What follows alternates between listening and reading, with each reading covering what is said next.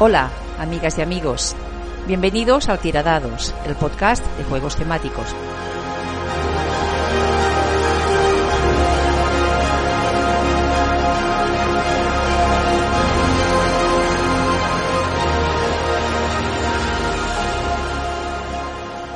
Hola y bienvenidos al Tiradados. Hola Javi, ¿qué tal? Hola Llama, aquí estamos.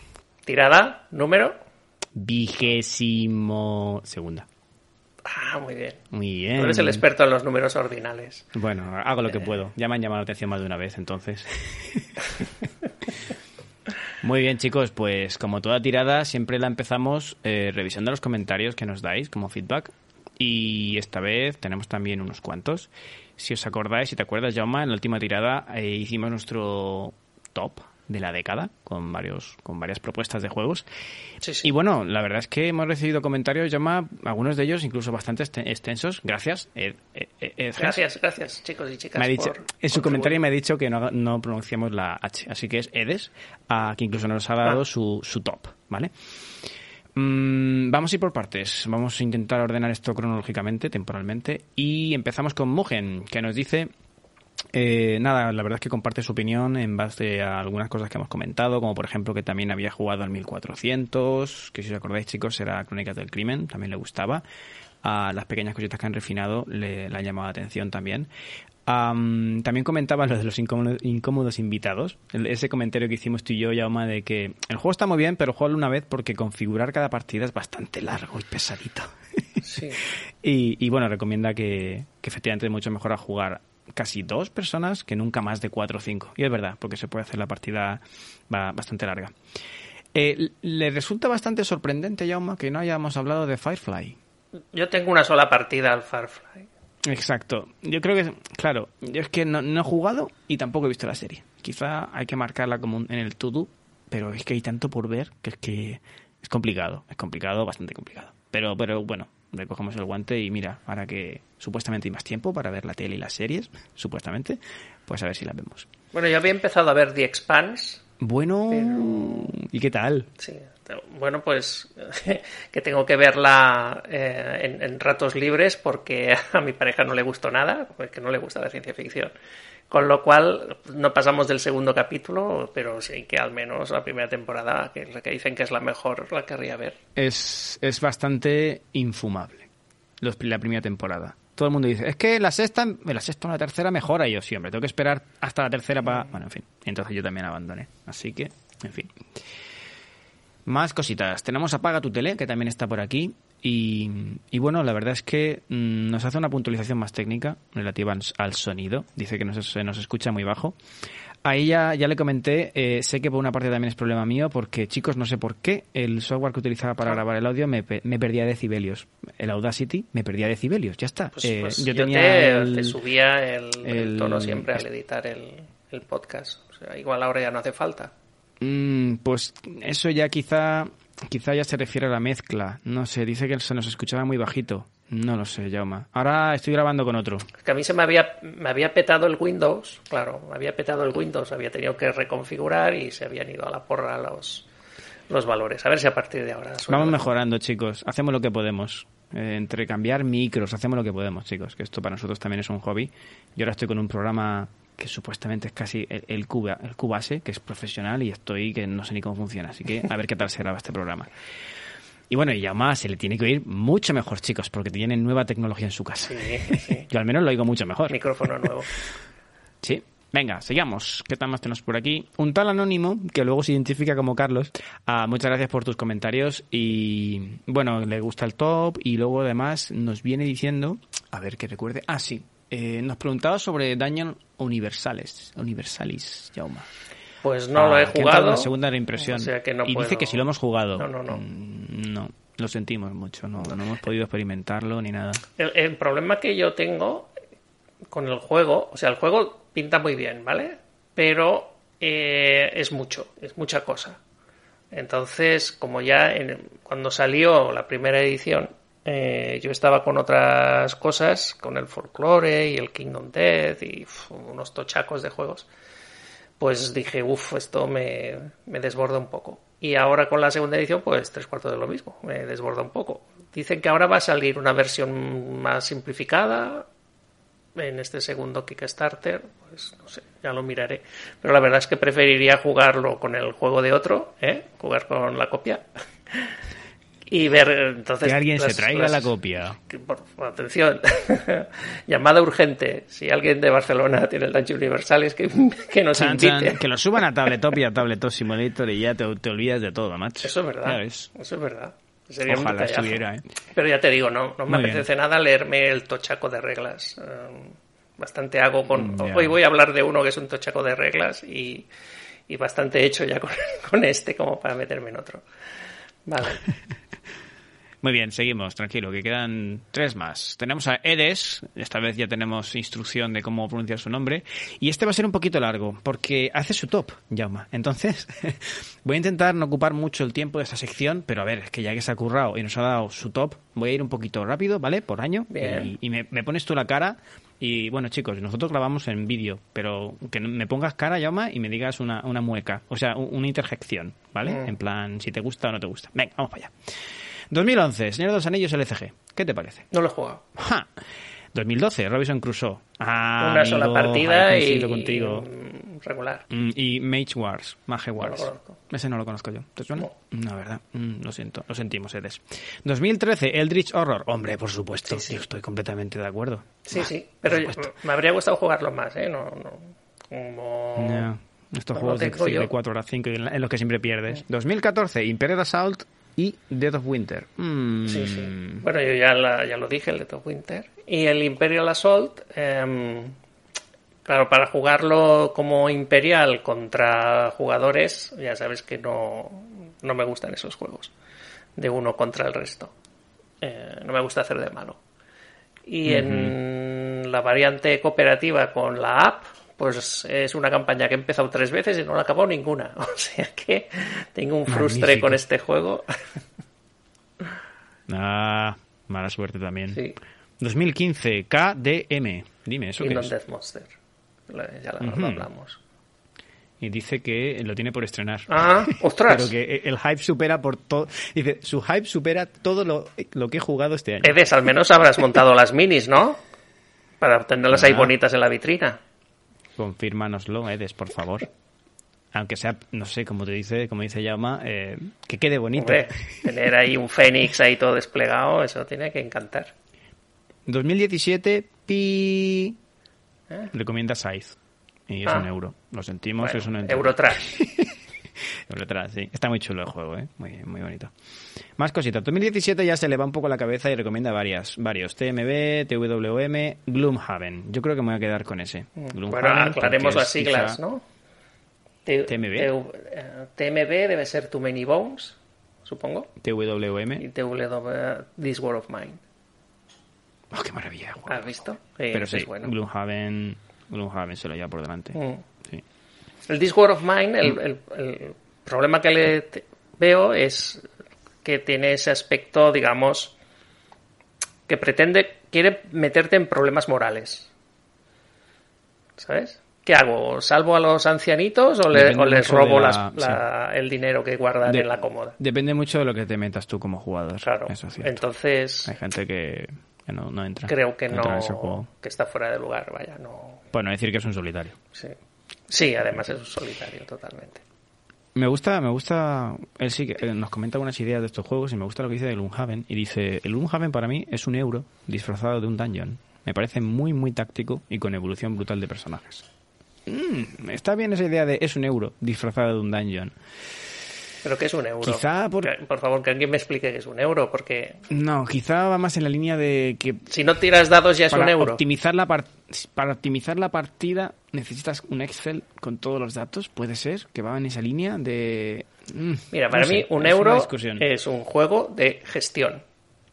¿eh? Management. Sí, sí, sí. Entonces, Si estás ahí produciendo en una fábrica de lino o estás ahí labrando los campos de, de Escocia, es un euro. Pero si estás repartiendo leches en una mazmorra, para mí es un temático. Me da igual si se Nada, hace con cartas, con dados Eh, o con fichas o con lo que sea. Me da ¿Ves? igual. Ahí hemos dado con, con una puerta bien cerrada, como estás viendo. no hay punto de discusión en ese, en ese apartado. Muy bien, 2018, Nemesis. Aquí no hay discusión, Aquí no. está obvio. Y, y Jaume ahí con las palmitas dirá que sí.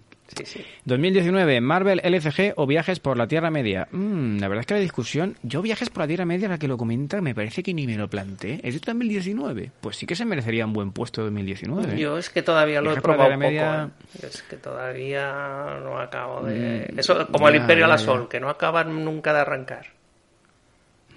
Ya. Bueno, llegamos al 2018 y dice y comenta On Mars y Eclipse. Uf, Ya está. eh, Dice que no ha jugado nada y que son los que más los que más ganas tiene. Y- ah, bueno, y lo dice. Sí, sí, ya lo sé, son dos euros. Me echarán del podcast. No, hombre, no, no te vamos a echar. Simplemente toda la ira de Jaume y mía recaerá sobre ti. No, no, que va. Bienvenido eres, hombre. Pero oye, muchas gracias por hacer tu listado. Nos ha recomendado para cada año de la última década, pues mira, Pues, sus cositas. ¿Qué ah, te parece? Me parece que hemos coincidido más de uno, de hecho. Sí, sí. Animamos el Ah, bueno, resto y me también, comenta- enviarnos las vuestras. El incómodos invitados en solitario. Hmm, eso, eso habría que probarlo. Al fin y al cabo, no puedes intentar resolver tú el caso. ¿no es Bueno. cierto? Sí, eso sí que es convertirte ahí en Hércules Poirot, ¿no? Pero estás ahí tú solo intentando descubrir las pistas. Muy bien. Luego tenemos a nuestro gran amigo Asolas que comenta algunas ideas, eh, o sea, que coincide con algunas propuestas que hicimos en el top, ¿vale? Que dice, metería alguno más, como por ejemplo Cloud Spire y Day Night No lo he Z. jugado, no Mm. lo he jugado. Eso quizás solas no la metimos por eso. Como no lo hemos jugado, eh, meter sin jugar es complicado. Mm. ¿Qué más, no? Sí, yo también habría Vale, metido Midara o habría metido, eh, no sé, algún otro. Este Project Elite. Pero es que son Ah, juegos sí, que no hemos ¿verdad? jugado, entonces no, No lo hemos no te- jugado, no chicos, tenemos una opinión. tampoco es cuestión. Vale, y acabamos con el comentario de Santi Rodríguez, que nos, nos da dos ideas. Una, que vamos a recoger el guante, Yadma, y es eh, a ver si nos animamos a hacer un top con info de joyas que hay en el barro o juegos que os han sorprendido gratamente. En plan Outliers. Bien. En plan, esto parecía una, una verdadera caca y, y es un- una idea muy, muy buena, muy novedosa, no sé, en ese estilo. Vale. Y luego hay una segunda cosa que va más para ti, Yama, dice que ah, si te gusta Dead of, Dead of Winter, eh, que si tienes alguna opinión del Gen 7, que decían que era su sucesor. No lo he jugado. Chan, chan. Pues nada, chicos, poco, poco feedback podemos tener ahí. Ni idea. Muchas gracias, Santi Rodríguez. Ahora Yama recoge el guante y lo va a jugar, el Gen 7. Pues me parece que estaba bastante en plan saldo últimamente, o sea que Ah, sí. podría ser Pues que mira. cayera. La cuestión sería probarlo, sí. Mm. Muy bien, y con eso, chicos, muchas gracias por vuestros comentarios, eh, por coincidir en muchos de nuestros juegos y por dar alternativas en algunos de los juegos que nosotros hemos dicho.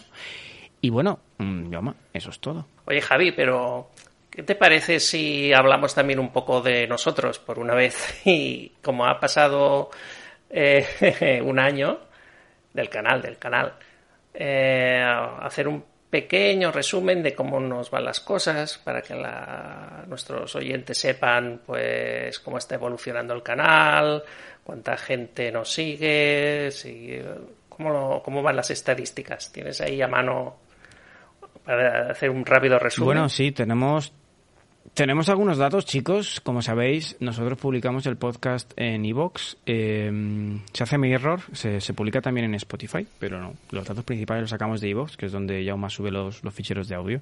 Y ahí nos salen las suscripciones y las escuchas que tenemos.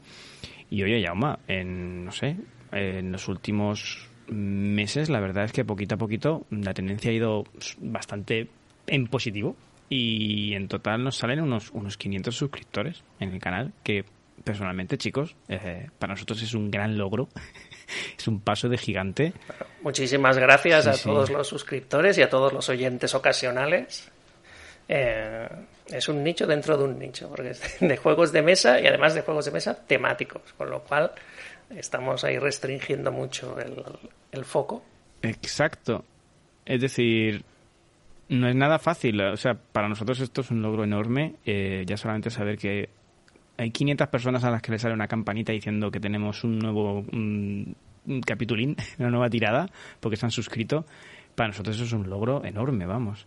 Y bueno, la verdad es que de los, de los programas que se van escuchando, digamos, se pueden resumir más o menos que al mes tienen cada tirada, Yauma, unas 150 escuchas, que no está nada mal, cada, cada mes, cada tirada. Y la última tirada ha tenido unos, unas 700 escuchas, que para nosotros, de nuevo, chicos, es increíble pensar, madre mía, 700 personas escuchándonos aquí, a, dos personas aquí a hablar de juegos de mesa y además temáticos.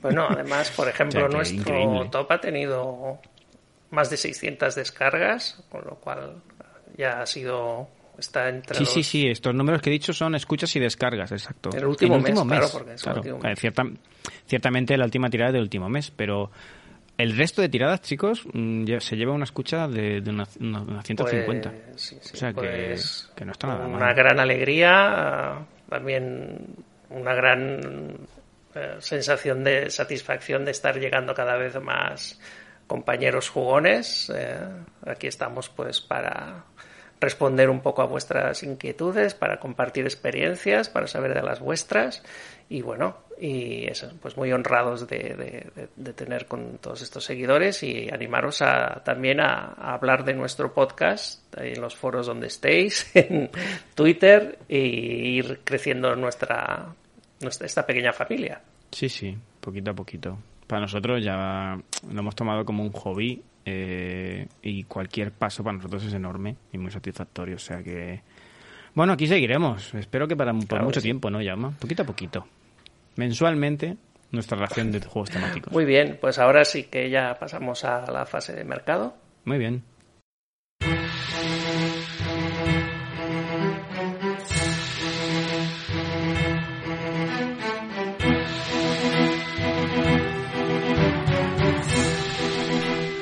Fase de mercado.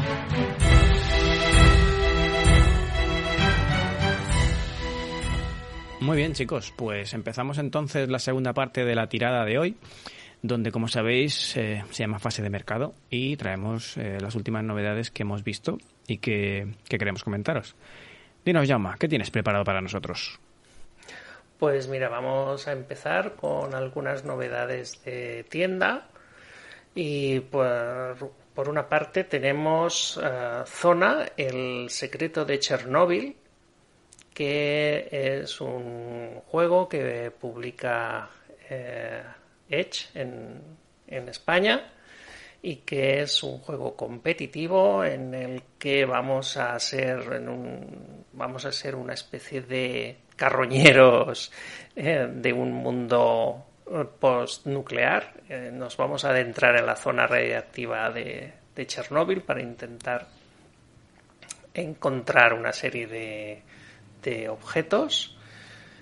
Y vamos también hay que hacer tiene es un juego competitivo pero tiene un factor cooperativo sabes así como un poco como en el Nemesis porque podría ser que explotara el reactor nuclear de Chernóbil y entonces todos perdemos la partida, pero si ah, conseguimos que si conseguimos desactivarlo, el que lo haya hecho mejor y haya conseguido más, más botín será el, el ganador de la partida.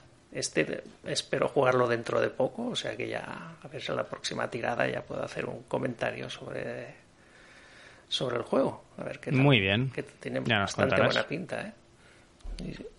Y después, por otro lado, otra novedad de tiendas, eh, Javi, es eh, Vampiro, Vampire the Masquerade Heritage. Este he oído bastante, cuéntanos, ya llega entonces este es un Kickstarter sí. que em, ahora ha salido también la versión, la versión retail y que em, se presenta como un juego legacy en el que vamos a, a lo largo de una serie de partidas, vamos a ir creando, eh, o sea, nosotros somos una especie de vampiros y creamos como un linaje, ¿sabes? Entonces, a lo largo de estas partidas van pasando los años, van pasando las generaciones y nuestro linaje vampiresco va, va creciendo. Entonces, habrá que ir consiguiendo nuevos, ir añadiendo nuevos vampiros, eh, añadiéndoles nuevas características, que ahí entrará todo el tema este típico de las pegatinas de los juegos de eh, Legacy. Ya, ya me imagino. Y y bueno, no sé, eh, esto está basado en un juego de rol, si no estoy equivocado, ya con bastante con bastantes años a sus espaldas. Sí, sí, si no me equivoco es el de no solo rol. También tiene muy buena también tiene muy buena pinta. Esto creo que lo saca, creo que lo sacó de MZ, ¿no? La, editorial, del amigo Pau Carlas. Y muy bien, pues eh, si os gustan los juegos de Legacy, si os gusta la franquicia de Vampire, pues es un es una decisión fácil porque la verdad es que eh, todo tiene muy muy buena pinta en este juego. Muy bien, llama, pues veremos a ver qué tal. Yo traigo por aquí una, una noticia que he visto hace poco y es uh, The Lion's End, llama. Eh, los creadores han comentado que van a crear una expansión, van a publicar una expansión que no será la única, ¿vale? O sea, van a publicar eh, la más directa, mm, le van a llamar Legacy of Gravehold. Y es curioso porque, básicamente, parece ser que lo han comentado en un podcast y, han comentado que esto va a ser una expansión, pero que va a ser la más complicada. Hardcore Experience. Es decir, esto no va a venir para eh, iniciados. Esto es para la gente que ya se controla el juego al dedillo y quiere un reto superior. Y yo, madre mía, si yo recuerdo cuando lo jugué, que me llovieron leches por todas partes. Y, y bueno, va, va, de eso, chicos. Poquita información más hay. Eh, están pensando en esta expansión, Legacy of eh, Gravehold, que no será la única, ¿vale? Y que la van a enfocar fundamentalmente para la gente más pro del juego. Que casi casi te diría, Yauma, que es usando la expresión que hemos dicho antes, es nicho del nicho del nicho, porque que controles tanto un juego temático como para enfrentarte a un reto hardcore significa que no has jugado a otros. Es decir, que has dedicado todo el tiempo que has podido para mm, ser un máster en ese juego. Y bueno, veremos a ver qué tal. Bueno, obviamente ese es el target de la expansión. Eso no quita que los más completistas, coleccionistas, ah, lo quieran tener todo de Ion Sense y también lo tengan en su colección. La verdad es que esta es una eh, franquicia que ha sacado muchos juegos, muchas variantes. Un Legacy también, sacaron varias ediciones distintas autojugables, expansiones. Yo estoy impresionado por, el impacto que ha tenido, ¿eh? porque empezó de una manera muy humilde con el primer Eon Send y madre mía, cómo ha crecido esto. A ver qué tal, no sé, no sé, no hay fechas chicos, así que se ha oído este ruido, veremos eh, cuándo se confirma y cuándo os podemos decir más cositas. Y Tiene una gran virtud, ¿eh? Este juego. Cuéntanos. Eso, eso lo he jugado una vez. Y es que no tienes que barajar el mazo.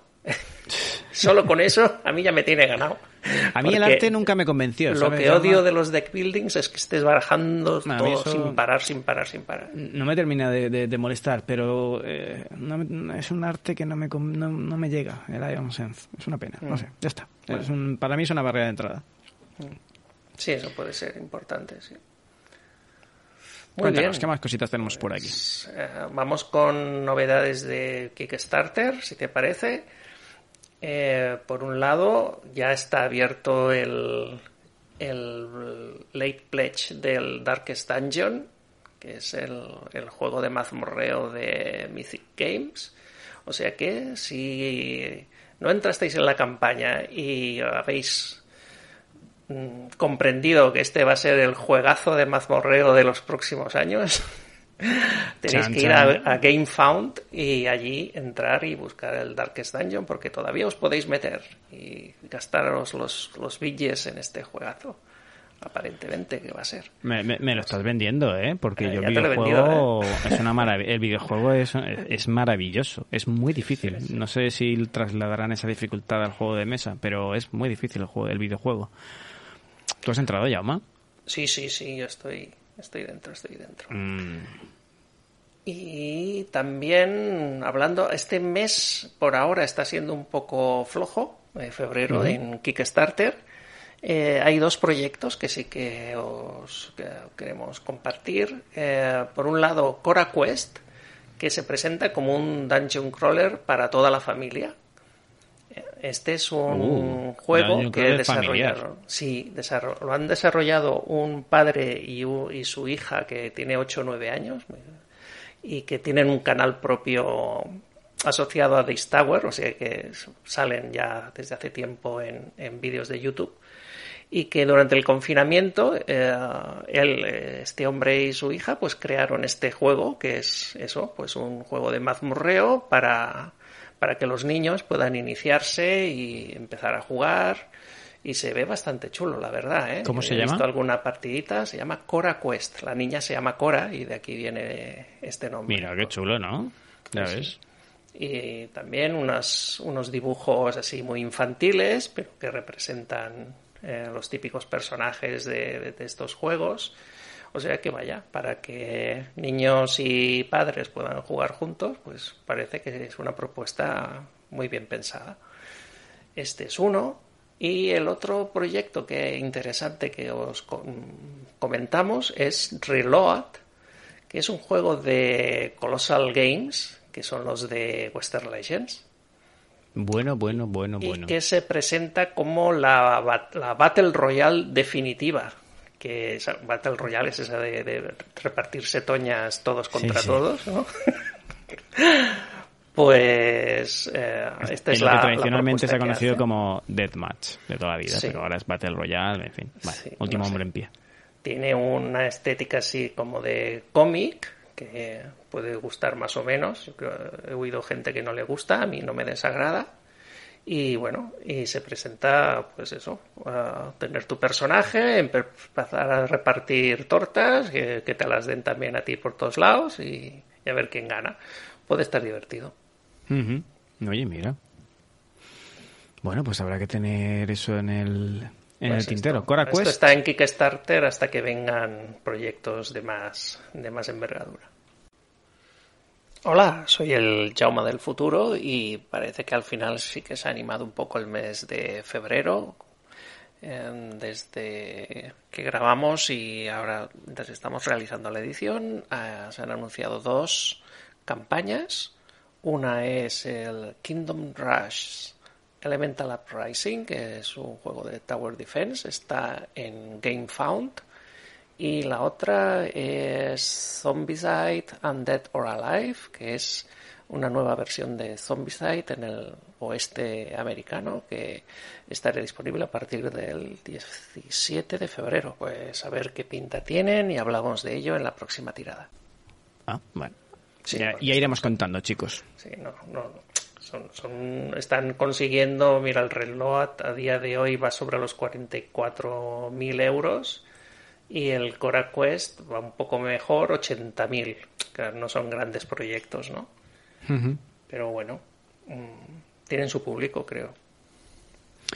Muy bien, pues yo ahora os quiero contar, chicos, cositas de Fantasy Flight Games. De hecho, yo me voy a organizar esto así, en, en el listado, porque así la cuento todo junto a las noticias de Fantasy Flight Games. Por una parte, chicos, mm, ya llega al mercado la siguiente expansión para la campaña de la conspiración de Innsmouth, ¿vale? El arcano horror LCG, que se llama Una luz en la niebla. En fin, yo la verdad es que desconecté. Esta campaña no la estoy siguiendo. Pero macho, yo más que veo, veo la, la- la nota de prensa, o sea, las noticias, el arte de las cartas, es que a mí me llega, lo siento. es para decir, es que es muy bonito, o sea, se esfuerzan, en fin, en fin, no quiero entrar ahí. Pero bueno, chicos, que sepáis que nada, llega esta semana la, la cajita, la expansión, para los que estéis eh, llevando la, la, la campaña esta, la caja grande. Más cositas que hemos visto es que vuelven a reimprimir los mazos de este juego, Arkham Horror LCG, los mazos particulares de los investigadores. Eh, yo recuerdo que me pillé el de la mística, que está muy chulo. Es un mazo completamente de cartas místicas, está guay. Pero también tienes mazos de supervivientes, mazos de guardianes, está, está bastante bien. Así que eso vuelve, vuelve a tiendas, chicos.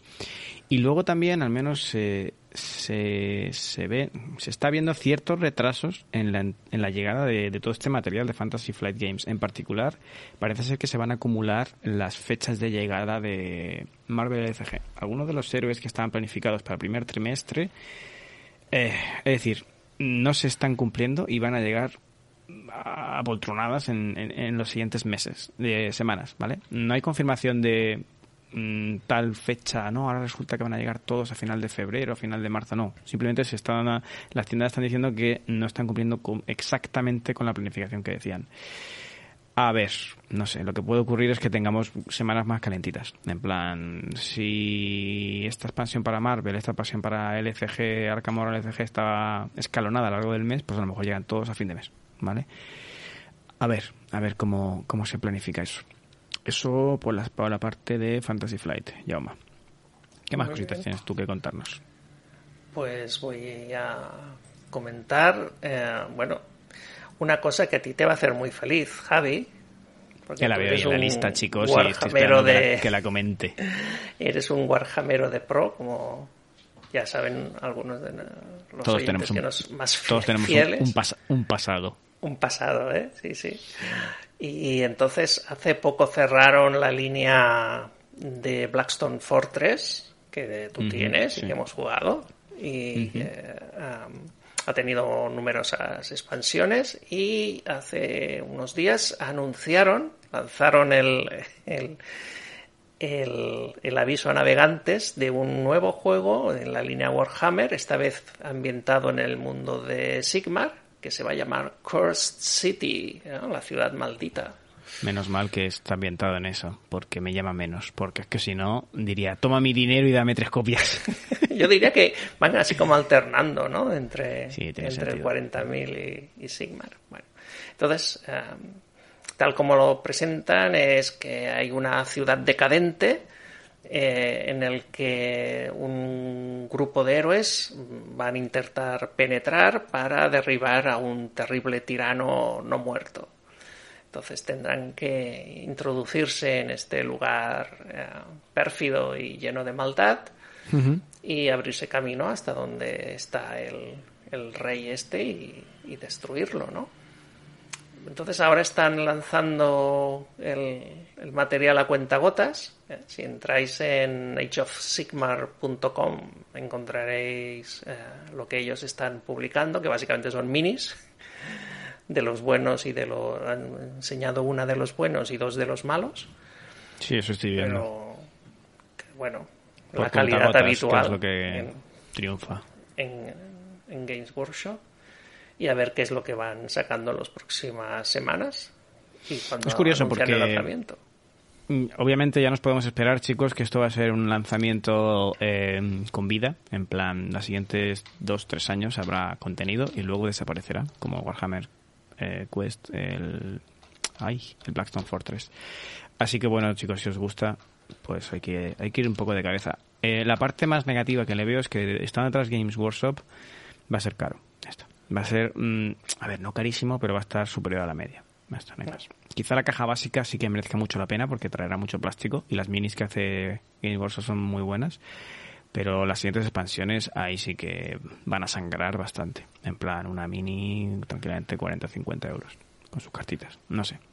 Yo, no- yo entré poco en las expansiones del Blackstone Fortress. La caja básica sigo pensando que merece la pena con el precio, pero las expansiones ya hay que cortarse. No.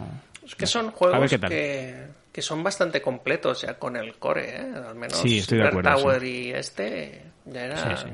Más que una aventura más que suficiente. Si después te gusta mucho el mundillo este y quieres profundizar o quieres tener más minis o cosas así, Sí, sí, estoy pues completamente de entonces acuerdo. vas a por los, eh, las expansiones, pero no, no las necesitan, ¿eh? Al- de Exacto. entrada.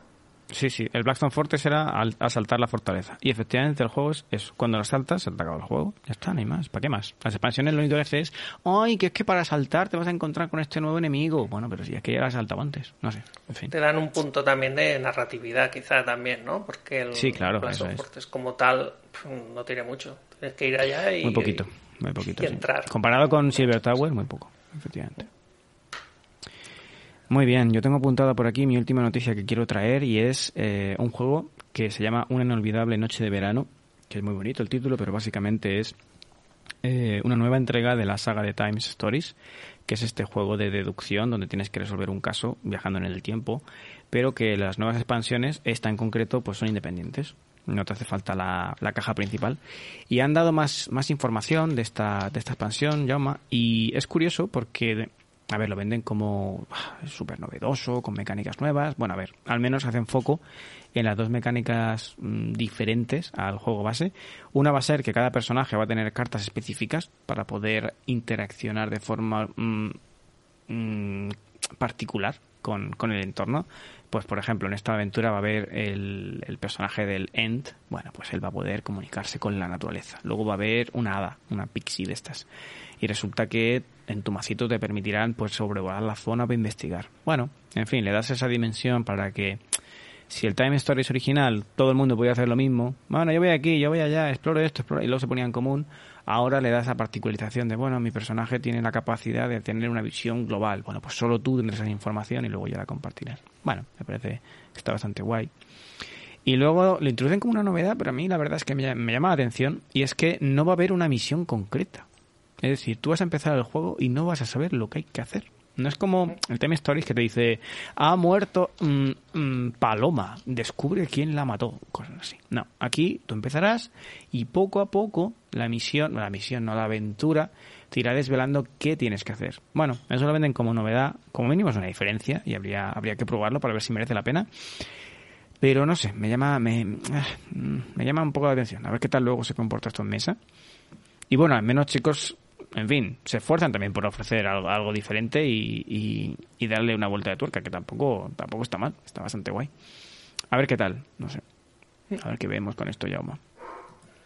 Muy bien, pues por mi parte voy a acabar con un rumor, rumor chan, chan. filtración.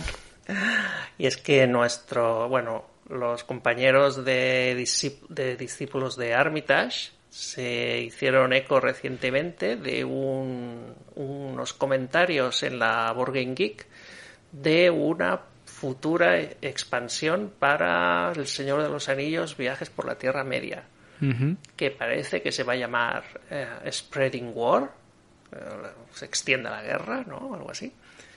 Y que va a contar uh, con nuevos héroes, nuevos enemigos, nuevos, nuevas losetas, etcétera, etcétera. Todo, muy, más cosas, ¿no? Nueva, nueva campaña, seguro. Y entre los héroes cuentan con Beorn, el hombre oso, y Uh. Boromir, Chan, chan. nuestro querido. Habrá que ver. Qué guay. Fechas no hay, caído. imagino, ¿verdad? ¿Eh? ¿Hay fechas? No, no, no, es que, es que ni siquiera se... Esto es una cosa que pilló a alguien así curioseando en la app, dijo, ¿y esto qué es? Y empezó a mirar y tal, y dijo, ostras, esto Mm, parece que sea una futura expansión. Están Pues habrá que ver, habrá que ver. A la espera. Sí, en Steam dice que lo vio. O Mm, sea que curioso, veremos. bueno, estaremos al, al caso. Pero bueno, parece que el, el juego está teniendo éxito y van a seguir llegando nuevas campañas y, y nuevos personajes para el juego.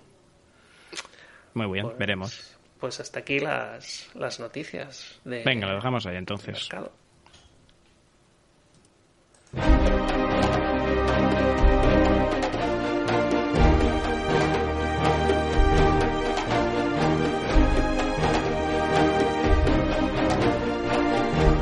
Escenarios y campañas.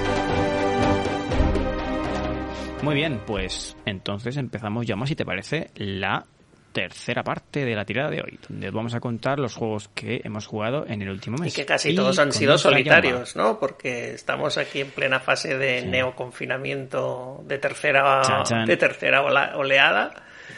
Y Uno de ellos ya se mete en la, en la modernidad de jugarlo por, por, por virtual, chicos, Sí, sí. así que al menos pudimos compartirlo socialmente. Dinos, Llama, ¿qué, qué tienes para traer? Pues Para por un lado que ya lo comentamos en tiradas anteriores que estaba haciendo la primera En tiradas campaña, anteriores. como decíamos en tiradas anteriores, la orden de los cazadores de vampiros, ¿eh? The Order of Vampire Hunters. Eh, ha acabado la primera campaña de la caja que base, que son dos, hay dos, dos campañas, pues la primera y ah, todo fue muy bien hasta el último escenario que murieron todos eh, heroicamente. Esta es, Jauma, esta la hemos jugado, ¿verdad? Eh, esta es la que hay un personaje con un gancho que saca los, Es- los esa, bichos. sí, sí, sí. Ah, sí. Es inolvidable ese momento.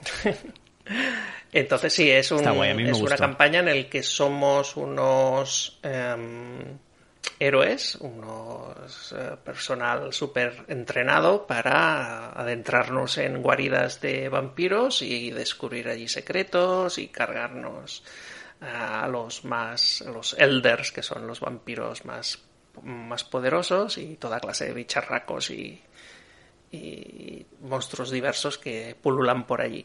Y tiene la característica como juego que tiene dos fases cada el, una partida. Es la fase de día, en la que los vampiros están dormidos, que es fácil matarlos. Y la fase de noche, en que todos los vampiros se despiertan y todos vienen a por nosotros y se monta allí la de Dios.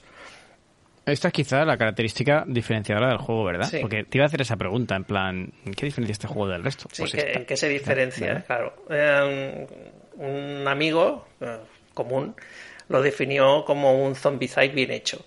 Y yo creo que tiene bastante razón, ¿eh? tiene unas mecánicas parecidas al Zombicide, en eso de, ir de hmm, habitación en habitación y tal, pero tiene este este aspecto de, tener estas dos fases. Y en la fase de día, pues puedes hacer cosas que, como en las películas de vampiros, estas características de serie B, ¿no? Por ejemplo, con tener a alguien afuera en la calle con una máquina, con un gancho y un cable, y entonces cuando encuentras a un vampiro se lo clavas el, el, espolón, lo arrastras hasta, y lo sacas a que vea la luz del sol. y el sol lo destruye, ¿no? Maravilloso. Y, además, como va chillando, es muy bueno, porque va chillando por todo el, todas las habitaciones por las que pasa, y entonces va despertando, a todos los vampiros que hay en esas habitaciones. Tiene unos toques de humor bastante curiosos. También puedes romper una ventana, por ejemplo, y entonces entra la luz del sol en esa habitación y también destruiría a los vampiros que están durmiendo allí, ¿no? Entonces, te comento un poco cosas buenas del juego después de haber ya completado la campaña. Eh, tienes esta sensación de tensión, de suspense en todas las partidas, porque eh, no sé si lo he comentado, creo que no. Hay un, timer, hay un tiempo. Entonces tienes que hacer la misión eh, antes de que se te acabe el tiempo. Representa que cuando se acaba el tiempo, pues hay más vampiros que no ves que te caen encima o algo así. Bueno, pierdes. Y entonces está siempre con ese equilibrio entre ¿qué hago? ¿Mato a este vampiro que está aquí dormido o tiro para adelante porque no, si me entretengo igual ya no llego a donde tengo que llegar? eso es la misión. Entonces, eso también, por otro lado, también es algo que mucha gente le critica al juego. Que dice, ostras, es que casi que no tienes tiempo de hacer nada más que tira para adelante y llega como puedas e intenta resolverlo en el último momento porque si te entretienes a buscar o entre a matar a los vampiritos que hay por allí y tal, ya se te pasa el tiempo y ya no llegas. Sí que recuerdo esa sensación, sí. Cuando jugamos. Siempre había que balancear muy bien el consumo del tiempo. Y entonces la otra característica que tiene la campaña es que las distintas em, escenas aventuras te sirven, el hilo conductor es que tienes que matar al gran vampiro, al Lord Vampiro final, ¿no? Pero para matarlo has de tener un arma especial, un arma mágica, que lo llaman una reliquia. Y en cada aventura tienes que conseguir un trocito de esta arma. ¿Vale? Ah, Entonces, está bien. Si, llegas y tienes éxito o consigues un objeto, sacas una carta del mazo de reliquia y tendrás que montarla. Por un lado le pones el mango, después le pones lo que pega físicamente y después le pones una cosa mágica. Tres, tres componentes, ¿vale? Mm, ¿Cuál es el problema? El problema es que esta arma no es muy buena. ¿Sabes? Sí, yo pensaba que sería un tochaco de, arma que te hace unos daños tremendos, ¿no? Que pegas ahí y hace 10 puntos de daño de un golpe y no, no, es que yo llevaba una estaca que era más era mejor que la reliquia que monté. Qué extraño. Bueno, en fin, ya, pero te lo pediría la campaña. Pero lo pedía la campaña porque solamente con ese arma puedes matar al Lord Vampiro. No puedes usar la estaca. Sea, te obliga a bueno, para que no vayas tan para que no vayas tan poderoso, tan chetado, será eso, el malo maloso. Pero vaya que era me resultó imposible eh, matarlo, vaya, ni, de broma. Vaya, vaya. Triste, triste. Ah, bueno, me he olvidado de bien, decir otra cosa interesante del juego y es que cuando muere el personaje no muere del todo, sino que se transforma en vampiro él también. Entonces tiene objetivos Ah, sí, ah, propios. sí, sí que recuerdo. Que- Sí, me recuerdo ¿Eh? Pero también sigue siendo de los buenos, digamos. Es un vampiro bueno. Total, que me ha gustado bastante el juego. Le veo eso, algunas costuras, algunos pequeños fallos de, de montaje. No sé yo si añadiendo un poquitín de, de tiempo se disfrutaría más el juego, porque ya te digo que va muy, muy, muy justo, muy milimetrado. Pero bueno, las sensaciones mm, bastante buenas. Sí, sí. Pues esto era la campaña de eh, Order of the Vampire Hunters. Muy bien, pues yo quiero traer un juego que también lo juego en solitario y es un juego que la verdad es que tiene ya bastantes años en, en mercado y no lo hemos traído aquí, Jaume, y eso que lo hemos jugado, tú y yo. Y es el Discover Lands Unknown. Esto es una pequeña apuesta personal porque eh, a Jaume no le gusta mucho y, y- y, si no me equivoco su copia la vendió. Y yo, lo- yo tengo ahí mi copia queriendo jugarla, queriendo jugarla y pues para la siguiente que lo miro, que me lo miro para la siguiente tirada. Pero si lo están saldando, Javi, lo están vendiendo por 10 euros. Pues ya sabes, pídete un par. Sí, hombre, sí, claro. Total, chicos, esto es un juego que como no lo hemos traído al canal, tengo que hacer la ficha. Es un juego de Fantasy Flight, al diseñador es eh, artistas hay varios, entre ellos Chan Chao y Kenny with Jaja. No habíamos hablado de Un este juego para- todavía. No, no, Yauma, no. No está, no está fichado. Yauma. Esto básicamente, chicos, ya lo sabéis. Ha sacado el mazo Yauma y ha dicho, de este no se habla. Pues sí que se va a hablar, se va a hablar hoy. Y es un juego para hasta cuatro jugadores, de uno a cuatro, así que permite el solitario tranquilamente. Y duración de partida una hora, dos horas, que yo creo que está bastante, sí que es cierto. Una hora, dos horas, no es un juego tan complejo como para decir que no. El juego básicamente consiste en eh, explorar un territorio, normalmente es una isla. Hay cuatro biomas, por llamarlo de alguna manera: eh, jungla, nieve, eh, si no me equivoco, había desierto y otra, tres o cuatro. Ahora digo porque estoy dudando. Am, donde tienes que hacer una misión. Por ejemplo, en la, en la jungla es escaparte, en la nieve, pues encontrar tal objeto, ¿vale? Y el juego es una especie de dungeon crawler sin ser dungeon, porque básicamente exploras un territorio y tienes que ir haciendo mini misiones para completar la, la campaña.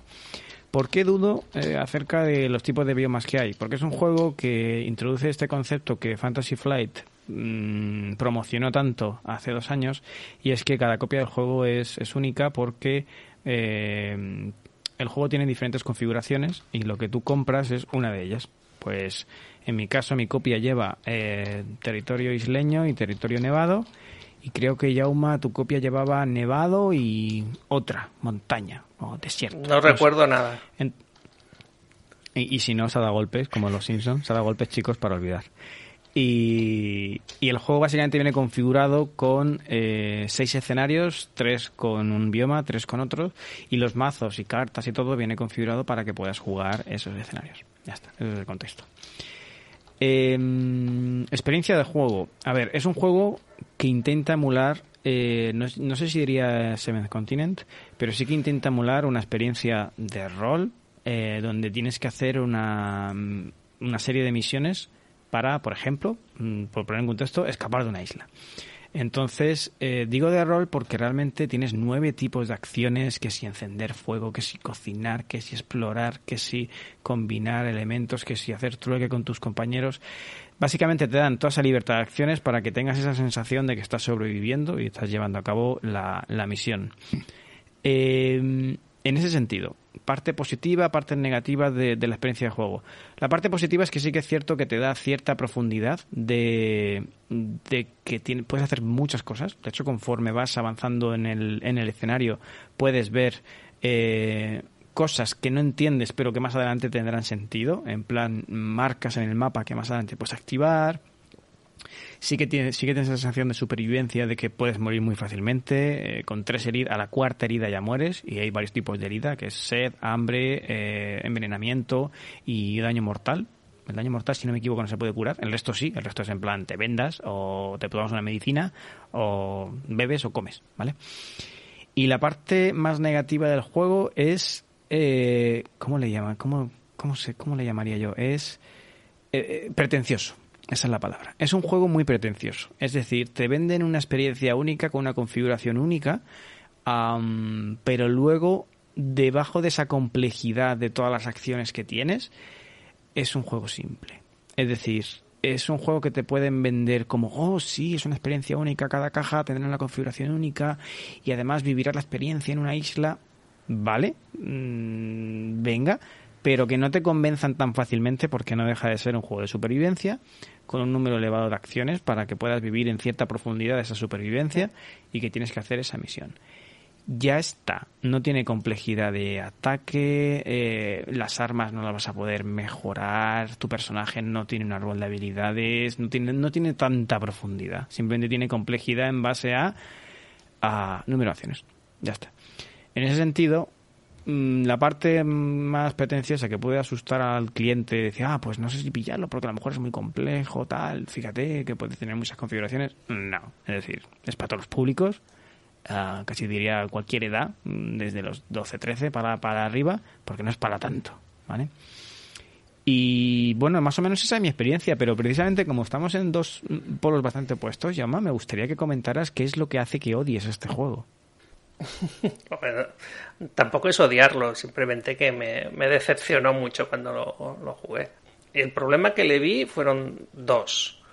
Em, por un lado, que no tenía mucho mérito lo que estabas haciendo, en el sentido de que, por ejemplo, recuerdo uno que tenías que salir del valle, de un valle. Entonces tenías que pasar por un sitio, mm, tenías que encontrar la salida, básicamente. Y había cuatro salidas, o sea, cuatro sitios probables de salida. Entonces, si la encontrabas, era esa, pues mm, pasabas una prueba final y si la superabas, salías. Y si no era esa, pues pasabas una prueba y tenías que ir a buscar otra. ¿Sabes? O sea que no había nada en el juego que te orientase mínimamente de decir cuál- a cuál de las cuatro tenías que ir. O que te diera una, bueno, pues estas dos son probables y estas dos no. Cosas así, Sí, ¿no? Una pista. No, no, es, si la encuentras bien, si no la encuentras mal. En- y claro, a veces lo que pasaba es que tenías que ir del punto A al punto B y si con el A no estaba la, la- la salida, entre que llegabas al B ya te habías muerto de hambre, de sed o que se te había caído encima un, un tigre y te había destrozado. O sea que ahí yo decía, uff. Y después la mayoría de... Bueno, mayoría. Voy a hacer un spoiler. ¿Algún spoiler?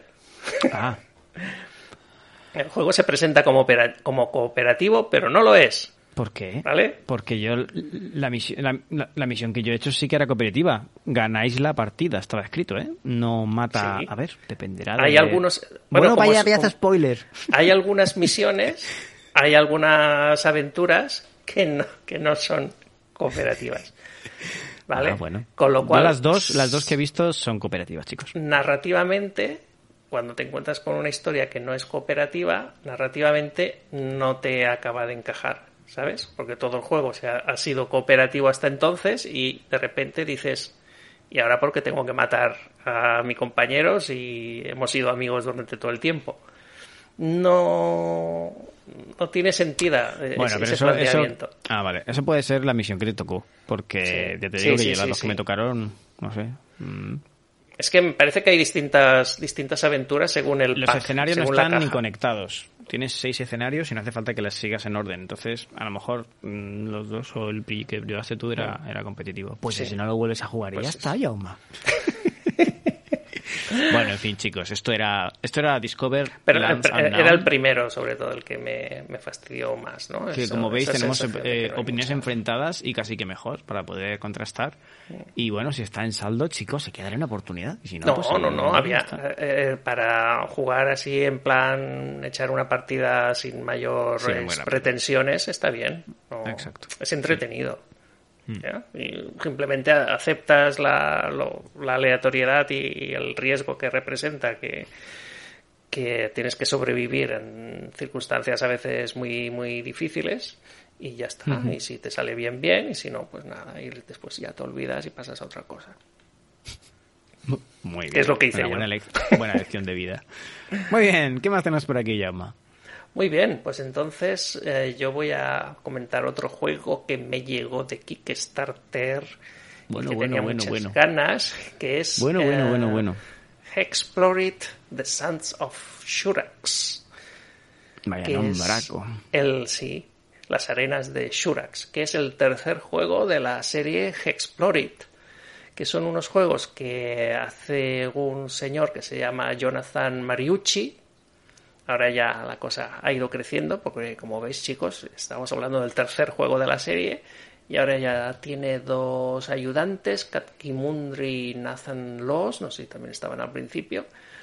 Tiene también los artistas Janis Cardin y Conrad Langa y el editor es Mariucci Designs. Y um, es de 1 a 6 jugadores, pero lo recomendable es jugarlo a uno, como máximo dos. Y de tiempo de juego, según la BGG, de 60 a 180 minutos, que ni de coña. Esto ¿Más? se va. Mucho más. Esto se va a 5, 6, 7 horas tranquilamente. ¿Qué dices? Madre Sí, sí, mía, sí, macho. Pues menos mal que después que lo juega en solitario. Así que claro, te lo digo. Siete horas. Joder. Sí, sí, es de, es de darle, es de, es de darle sin, sin prisa, ¿sabes? Ir haciendo. Entonces, para que os hagáis una idea, chicos, estos juegos, hasta ahora, los dos anteriores, eran de un estilo Runbound. ¿eh? Si conocéis Runbound, es eso de tener unos héroes que van superando pruebas y misiones y peligros y aventuras y se van chetando, se van poniendo cachas, van encontrando armas chulas y al final van a pegarle a un, a un malo muy malo que está por ahí, un dragón o una cosa de estas. Entonces, este juego es este mismo planteamiento hasta ahora, ya digo, en los dos primeros volúmenes. En este tercer volumen de la serie, en lugar de tener un objetivo, que sería matar al super malo, tiene cuatro objetivos. Con lo cual, el juego ya pasa a ser, o sea, no que tengas que hacer los cuatro, sino que puedes elegir uno de los cuatro. Con lo cual pasa a ser un poco sandbox, ¿sabes? Vas Pero, a. ah, pero vamos a ver. Mm. Eh, Puedo entender entonces las siete horas. Claro, ahí, ahí, ahí voy. Porque Perdóname. entonces- Y si te quedas perdido, es decir, si dices, bueno, ¿y ahora qué? Eh, Puedes llegar hasta a tener esa sensación de, bueno, pues, en fin, pues voy para allá. No sé. Sí, si no te van bien las cosas. Bueno, hay una especie de timer también, porque hay el bicho este super malo, super malo, que es como un gusano de Dune, ¿sabes? Que va por ahí pululando por. Esto es como un desierto, ¿vale? Para que te hagas una idea.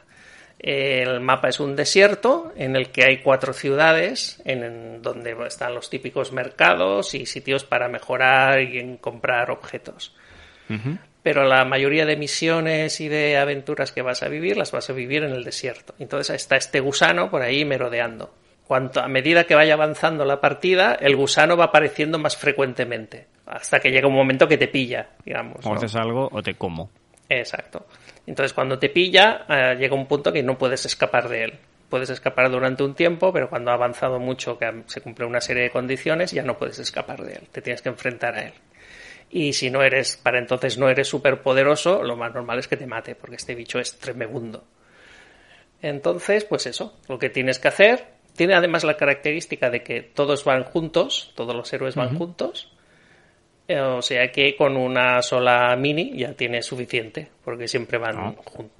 En este juego hay, hay, un, hay un personaje que se puede escapar del grupo, pero es, es un, un poco marginal, digamos, ¿no? Es una opción de juego. Y lo que tiene también este juego, chicos, es que es muy, muy, muy complicado. ¿Sabes como el Mage Knight? Para que te hagas una idea. De reglas y reglas y excepciones a las reglas y situación especial para esta, cuando llegas a este sitio, la regla es esta. ¿Y sabes? Todo esto, pues más y más y más. Vale, pues llama, estás pidiendo gritos que identifiques el perfil de jugador para este, tipo- para este juego. Eh, a ver, si os llama la curiosidad el- esta serie de juegos, yo recomiendo que empecéis por el primero, que es el más simple, entre comillas, porque no es fácil, pero es del más asequible de los tres. Este es el que decías que te has leído el manual, ¿verdad? Sí. no, no, a ver, entiéndeme bien, ¿eh? Ahora la estoy, hice una primera partida de prueba y ahora estoy con la segunda partida de prueba y el juego me está encantando. O sea, me encanta. Sí, sí, sí, sí, pero bueno. pero eh, tiene una curva de aprendizaje Exacto. fuerte, fuerte. Y para empezar con este, pues salvo que ya estéis muy bregados con juegos en plan Gloomhaven o Mage Knight, mm, no empecéis. Pero si ya Ah, tenéis un poco de, de experiencia, ya tenéis la piel curtida, sois eh, Ameritrasers de culo duro, pues, pues es, yo creo que es una aventura de esas inolvidables. Pues eh, este es Explore It, The Sands of Shurax. Muy bien, chicos, pues ya sabéis eh, un pequeño top difficult. Sí, de tiene un adentrado. 4 4.13 en la BGG, o sea que es sobre 5. Muy bien, peso. pues acabamos la sección con un juego que hemos jugado en Tabletopia, chicos, en modalidad online, que es Máquina Arcana. Y si no me equivoco, llama. Este ya lo hemos traído más de una vez al canal. Sí, ¿o ya no? lo hemos traído. Sí, sí.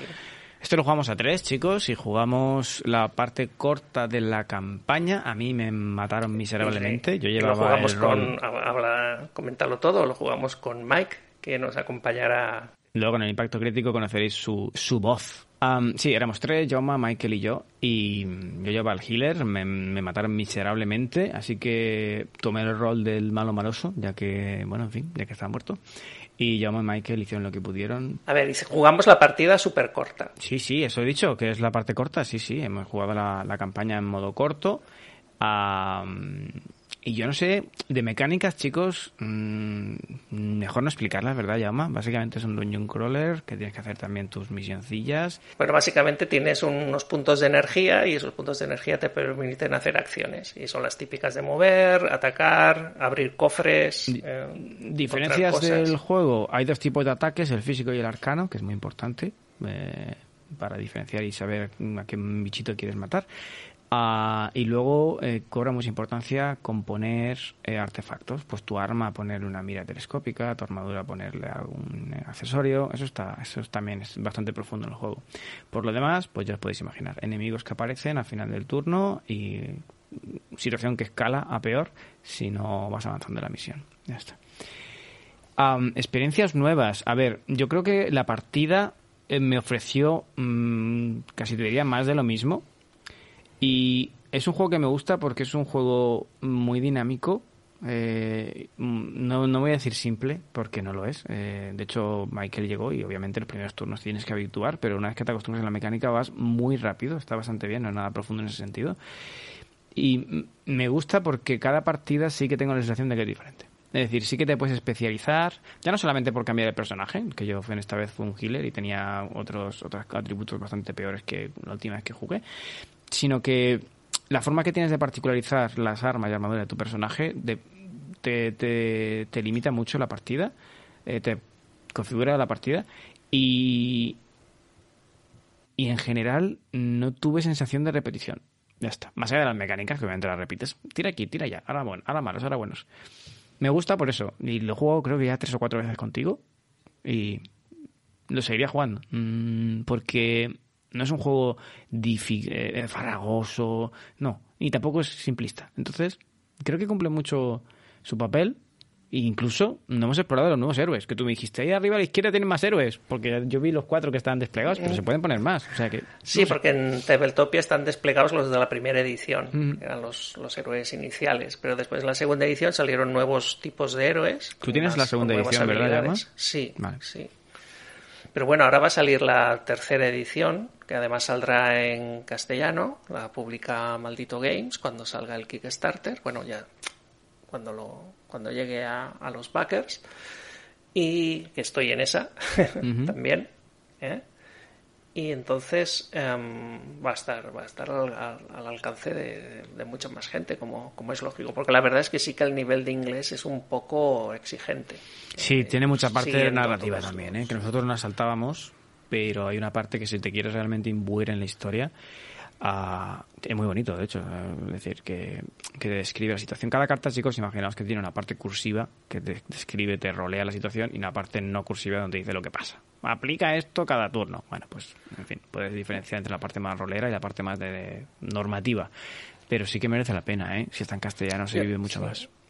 Y además tiene la característica de que no es un mata-mata, ¿eh? sino que vas avanzando los capítulos. La historia está dividida en capítulos y cada capítulo va avanzando si cumples alguna condición, ¿no? Que puede ser pues activar es. un determinado lugar del tablero o puede ser gastar determinado tipo de, de componente del juego, eh, llegar a un determinado lugar.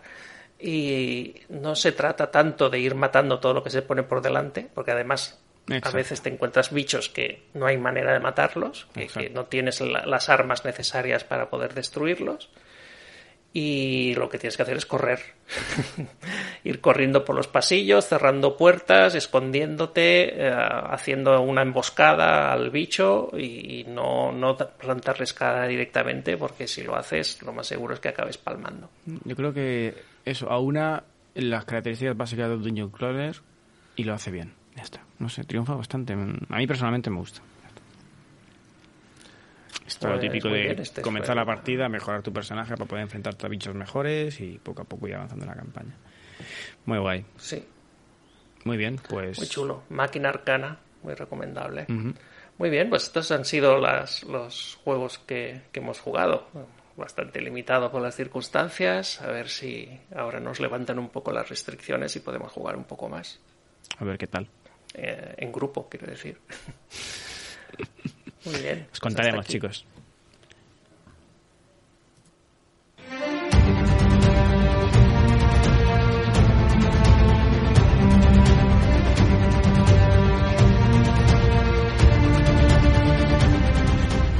Impacto crítico.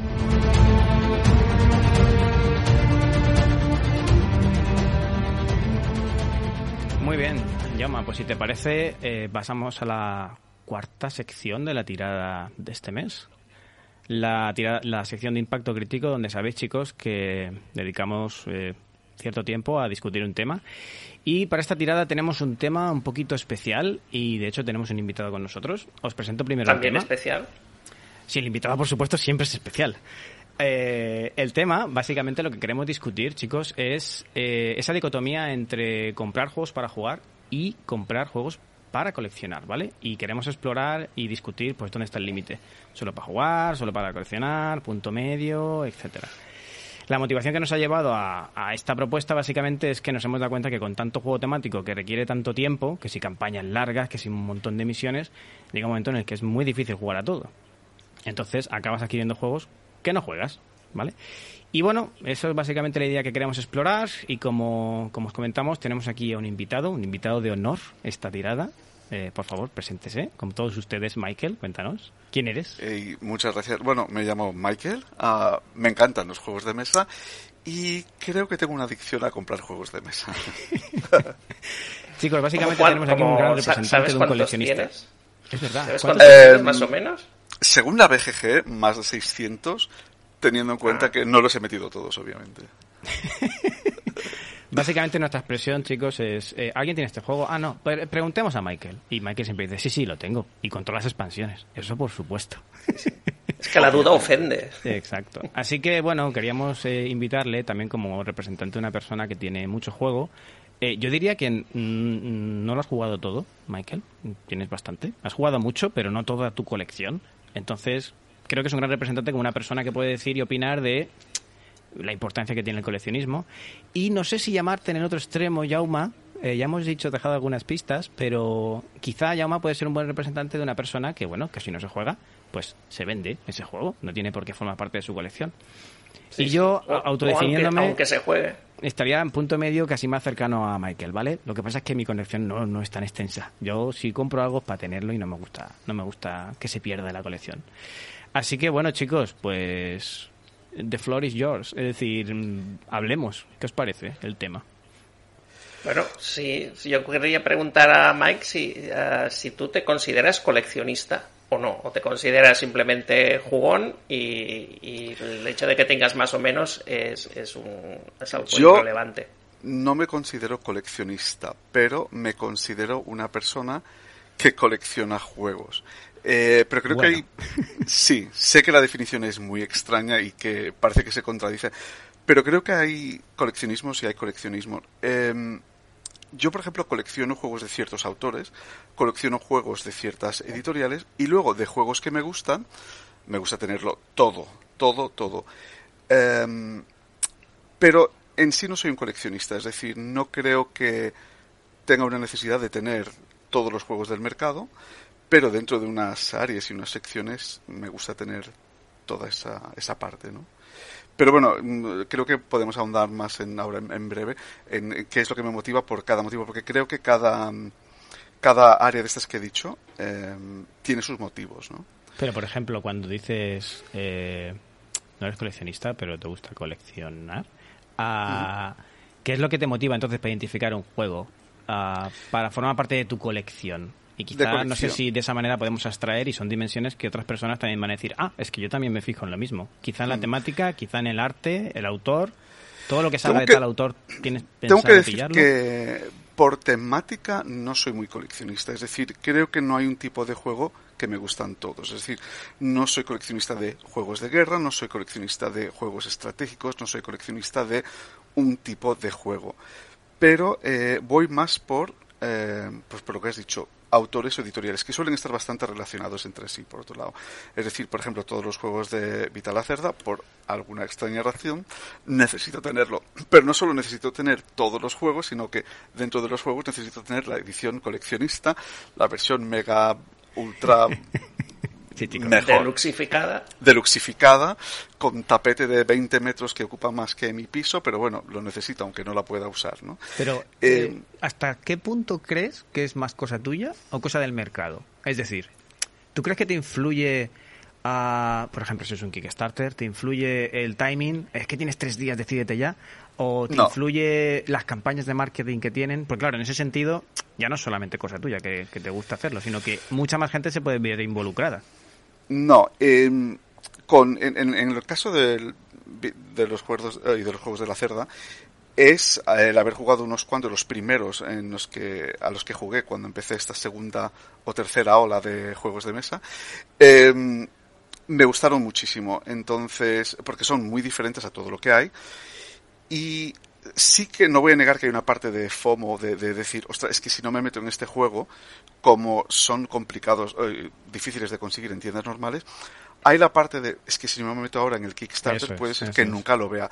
Pero no es tanto ni marketing, ni, ni presión, ni cosas así, sino cuando yo empecé a hacer esto hace 5, 6 años, 7, era muy difícil que las editoriales trajeran esto. Cada vez menos, quizá también cada vez compré menos en Kickstarter, pero porque sí que es cierto que cada vez estos juegos distribuidoras españolas los están trayendo y te da tiempo de, bueno, cuando salga ya lo miro, ya lo pruebo y si me gusta lo compro.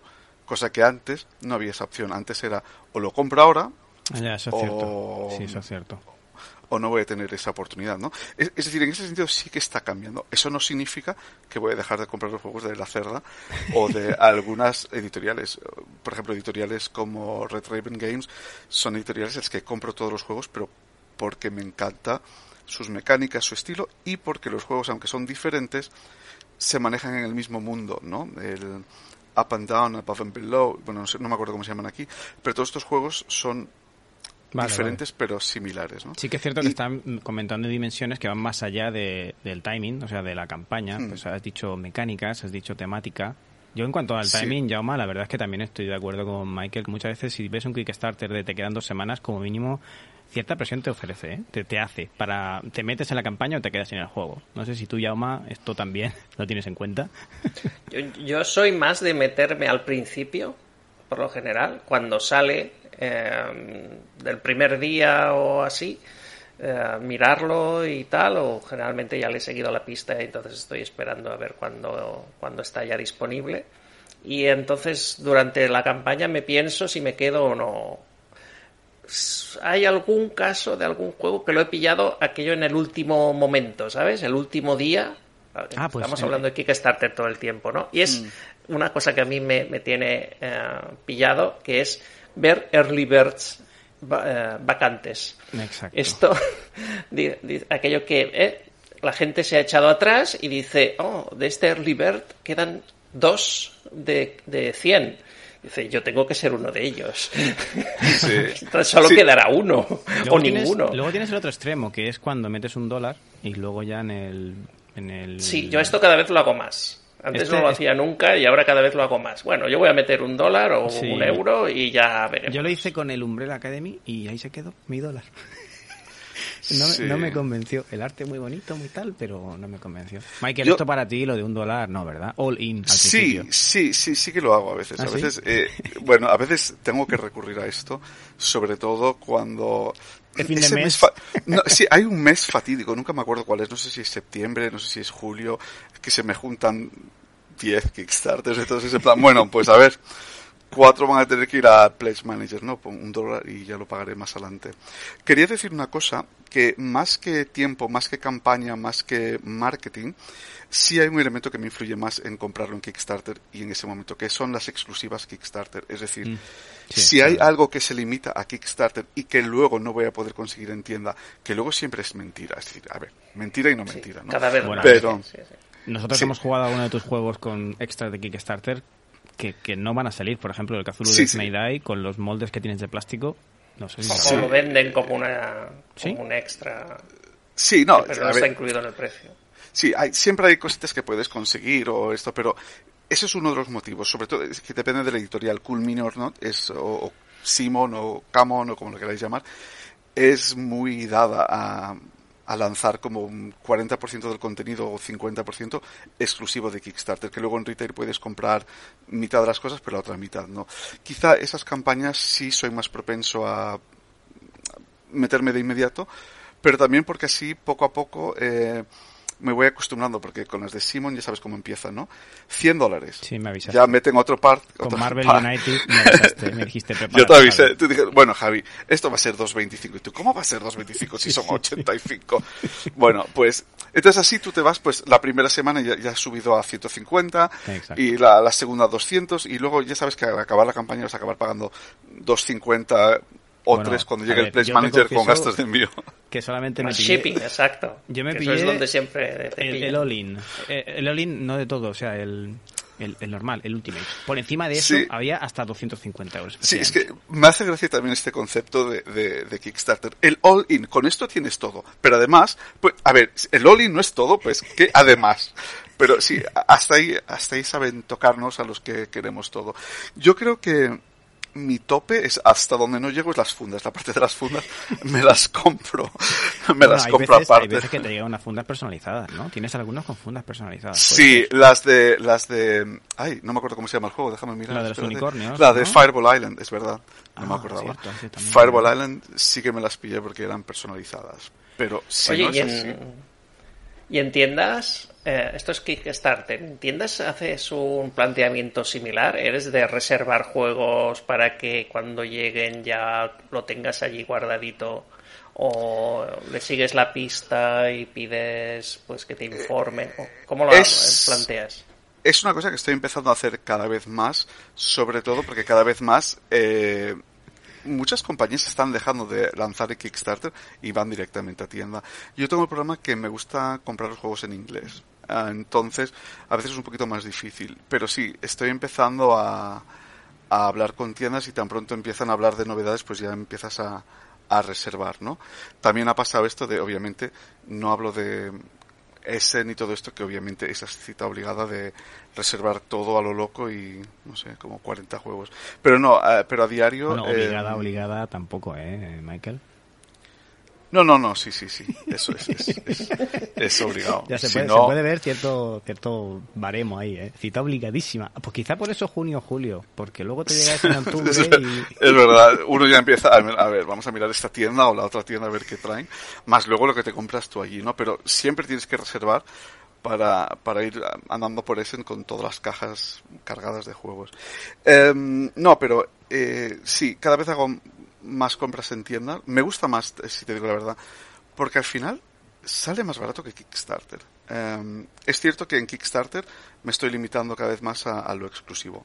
Pero, hablando de coleccionismo, a veces es difícil en tienda hacer coleccionismo. eh, sobre todo porque a veces, no sé si ha pasado con em, Clank, por ejemplo, que em, Debir trajo unos Clanks, pero no, no, no acabo de traer toda la colección. Entonces, Ah, cierto, em, sí, entonces, claro, cuesta un poco el coleccionismo solo en español, entonces por eso de momento lo hago todo en inglés porque sé que por lo menos No si te lo van a editar en, en castellano, sí, todo, es verdad. en castellano. Y, y entonces es una parte por lo que hablo en inglés. Luego con la gente con la que juego, vosotros y muchos otros amigos, que solemos jugar eh, mucho en inglés. Por alguna extraña razón, pero bueno. Y en ese sentido, dentro del coleccionismo, Michael, ¿qué te parece el tiempo de juego de los juegos que pillas? ¿Te influye en algo? Es decir, imagínate que te vas a pillar el último de la CERD y te dice campaña de 30 horas. Te da igual. No, me Pero da claro, igual. eso es una barrera porque es que a lo mejor no lo juegas. O sea, no Sí. lo acabas nunca. Pero queda tan bonito al lado del eh, de Gallerist. Chicos, tenéis ahora Em. mismo la cara de Jauma. Jauma está diciendo, bueno, esto en Wallapop dura poco. Bueno. Si de mí No, pero yo, o sea, eh, Jaume hace coleccionismo, bueno, o hace sus compras de Kickstarter basado en dos, eh, de dos maneras. Uno es el Early Bird o el Early Access o como lo quieras llamar. Y el otro es, Michael, ¿te vas a pillar este juego? Eso, ah, vale, chicos, muy bien. Sí, sí. a- Aquí tenéis al individuo que le solemos preguntar mucho. ¿Te lo vas a pillar? De hecho, el Marvel United, yo se lo pregunté. Y él me dijo, Sí. si te lo pillas tú, Javi, yo no me lo voy a pillar. Y yo, será cabrón. Este, este es muy tú, Javi. Este, este Sí, era sí, muy este tú. es muy mío, Y- es muy mío. y Iba a era entrar, de todas como... formas. Sí. Mm. Sabías que me ibas a convencer fácilmente. Aunque intentaste tirarme para atrás con el verás todo lo que te van a sacar. Pero no, no, no caí tanto, no caí tanto, no caí tanto. No, no, yo, yo, yo te lo pinté peor. Te dije que te iba a llegar a 3.50. Luego creo que yo solo a Sí, 2.50, con lo Sí, cual... sí. No, yo creo que pillé 90 euros al final. Me llega la caja básica y otra caja. Ya está. Y El tapete caja, me lo pensé, pero no, al final no entré. Poco más. Y hay otro Yo- tipo de coleccionismo que es- tiene que ver también con juegos muy raros, ¿no? Porque eso Sí. sí que es algo que has hecho sobre todo en Essen, ¿no? Que es como tentador ver allí, eh, pues eso, una editorial coreana o yo qué sé, vietnamita y dices, oh, yo tengo que tener Sí. algo de esta gente. Pero esto no es tanto, uy, tengo que tener algo de esta gente, porque es que también hay cada chusco, es como, ves cada cosa como que puede ser coreano, no sé, lo que sea, mm, horren- horrendo, ¿no? Pero sí que es cierto que son un tipo de juegos, tanto la mecánica como visualmente, que ya de por sí es muy atractivo. Sí que es cierto que estos juegos, bueno, los hemos jugado en Essen y, y ya está, ¿no? Pero, eh, pero son bonitos de tener. Yo creo que es, es interesante. Esa frase Para- es la-. Son bonitos de tener. Sí, Son claro, bonitos con de tener. caracteres coreanos y chinos, por supuesto. Y, y sí, queda muy bonito en la colección. No, pero eh, yo, yo creo que la colección, mi colección es muy variada, es decir, me gusta tener un poco de todo. Lo que más estoy coleccionando, pero quizá porque es una colección, son los juegos tipo Escape Room, todo. Eso es quizá ahora mismo lo que más estoy siguiendo día a día. Obviamente eso no es como una colección real, pero es lo que a día de hoy eh, estoy intentando siempre tener al día para que, que no me falte, que sé Oye, que no es... ¿Y tú crees que el coleccionismo siempre implica, implica a una persona, de esas que llamamos completistas? Es decir, pues ya que me empezó a comprar los Escape, no sé, los de no sé, Exit, como soy completista, me los compro todos. Es decir, ¿todo, Pero, com- coleccionista es completista? Completista, ¿cuál, ¿cuál de las dos es? Es decir, yo no sé si completista es tener el de Galleries con todas las expansiones, extensiones, deluxe y versiones y cartas promo y demás de ese mismo juego, o tener todos los juegos de la cerda, o tener pues todos los juegos de, de eh, estos LCGs que os gusta a vosotros. Es decir, ¿qué- ¿qué define completista? Es decir, una persona que quiere todo de un mismo juego o una persona que quiere todo de una serie de. Hombre, yo de diría juegos? que un completista es un coleccionista, pero un, com- un coleccionista no tiene por qué ser completista. Es decir, Pero si vas a co- completista sería, por ejemplo, claro, que tienes ahí, yo qué sé, tienes el Carcassonne y no solamente has de tener todas las expansiones que han ido saliendo de Carcassonne, sino también aquella loseta en el que salía no sé qué Sí. edificio que salió en el Essen de 2013 y que nadie Sí. encuentra. Sí, yo soy eso. Soy el que tiene el, em, el fresco en caja normal y luego el fresco de Big Box. Ahí, y ahí, luego esa era mi siguiente pregunta. Exacto. fresco, los Queenies todos y luego... Exacto, esa era Los mi siguiente pregunta. El límite, más allá del coleccionismo, es tener duplicidad o triplicidad de, de- de- de juegos, ¿no? Claro, porque llega un momento en el que te viene una edición especial con caja de madera y dices, Mm. ¿cómo no me voy a comprar esto? Lo, lo más sangrante de esto no es tanto tener un juego duplicado, sino tener cajas duplicadas. Esto, esto me mata, pero me, me, pasa con... Siempre tengo que mirar los juegos porque soy, sabes que soy muy malo con los nombres, pero me pasa con Scythe que tengo el, el, el juego original de la primera campaña con número de serie numerada entre 1 y 10 mil, la versión está especial. Pero luego obviamente eso va creciendo, entonces te venden una Big Box, con lo cual tienes que meter todo lo de esa caja coleccionista en el Big Box, con lo cual esa caja que es una caja, ¿eh? que tenía tanto valor que era como, uff, esto es, de repente esa caja la tienes ahí vacía, pero obviamente no vas a tirar la caja porque, es coleccionista y tiene un número de serie, ¿no? Eh, sí, hasta ahí llega mi colmo de ya no juegos duplicados, sino cajas duplicadas. Y, bueno, estoy deseando que no saquen más porque como saquen otra caja voy a tener la caja de la caja. Y una pregunta más particular, ¿los juegos de este estilo que no sabes que sabes que no vas a jugar se enfundan? Mm, claro, es que no, estás muy... cierto, cierto. No. sabéis que yo no soy como Jaume, friki de las fundas, friki fundas. Hombre, Jaume, eh, lo a ti, yo pensaba que iba a decir a mí. Me ha tocado, me ha tocado. Bueno, Jaume... Va, repartiendo, va repartiendo. Jaume tiene una técnica muy divertida de enfundar, para todos los que no sabéis este secreto que voy a desvelar de él, pero para ahorrar fundas a veces a veces mete dos cartas en una misma funda. No, no, no, no, es para ahorrar fundas. Que pillado, sí, pero eso es accidental, hombre. es, es que lo que pasa es que a mí no me gusta enfundar. Ni me gusta destroquelar. Es que yo creo, yo soy de los que compraría los juegos ya despiezados en bolsitas, ya todo preparado. No, con su, no, no, no, Con su eh, rótulo, que eso sí que sabes que hago, que a todas las bolsas les pongo un rótulo con el nombre de lo que hay. Yo aprendí de ti, yo aprendí de ti, ya, ya todas mis bolsitas van con rótulo. Pero como enfundar voy así a saco, ¿no? Pam, una, dos, tres, cuatro. Y a veces, pues como soy torpe, pues acabo metiendo dos. Pues yo te digo que para mí lo, lo divertido de coleccionar es destroquelar y, y, ah, conocer el juego. Esa, espera, esa espera, parte espera, Michael, que lo de destroquelar quiero sacarlo a colación. Ah, ¿Se destroquela y se embolsa o se destroquela para volver a troquelar? Para mantener el juego intacto. Uh. Claro, es que hay gente que guarda. Gente que lo hace. ¿eh? Sí, respeto, sí, sí, un respeto. Hay gente que cuando guarda el juego vuelve a troquelar. Entonces. Ah, sí, yo creo que los juegos no están diseñados para para montarse eh, en el troquel. Sobre todo estos juegos nuevos que cuando te llegan la, tapa no cierra. Eh, es como, como te pongas a troquelar otra vez todo, siempre estás con la caja ahí como... Es una indirecta para decir, chicos, el troquel se tira. Eh, también es cierto que hay otras compañías que el troquel hay que, yo no lo sabía, pero para que luego el juego no baile, hay que sacarlo, levantar el inserto, meter el troquel usado por abajo para que quede más alta el, la caja. Ah, mira, ah, Cosas que se van aprendiendo. Sí, hay, alguna, hay algunos juegos que te lo dicen. No tires el troquel y ponlo abajo. Eso es que hay demasiado aire, tienes que llenarlo con expansiones. sí, con cosas, ¿no? No, no, eh, para mí es eso. Y la parte de coleccionismo es eh, embolsar, separar, meter todo. Ahora se me ha dado por coleccionar eh, impresiones 3D, no, es decir, guardar las colecciones e imprimir cosas que en cierto Oye, modo pues ahora que sacar la impresión 3D y las minis, ¿qué tal de pintar? ¿Tú crees que todo coleccionista también tiene ahí un mundo abierto de, oye, tengo minis, a lo mejor me interesaría pintarlas? O no, ¿eh? Claro, es que a lo mejor también quieres mantener tu juego intacto, te llegó así y es, que así. Yo creo que los tres que estamos aquí pintamos minis y, y creo que sí, yo creo que es una cosa que está. Otra cosa es que se te dé mal, como es mi caso, y que por no destrozarlo no lo hagas, pero eh, sí, sí se te abre un mundo eh, hasta el punto que por completar he comprado un aerógrafo para pintar los minis. Madre mía. Y, y mm, sí, sí. Pero mira, ah, ¿no te molesta entonces fastidiar, por llamarlo de una manera, esa edición coleccionista con una mini que solo tienes tú? Claro. Mm. No sé, es que ya cruza la barrera de estás tocando algo que te ha llegado, eres único, numerado a lo mejor, y vas a pintarlo. Mm, no sé. Vamos, vamos a ser realistas. Eh, si estamos hablando de un producto que la mini ya viene pintado o tiene una calidad impresionante, obviamente no voy a tocar nada, ¿vale?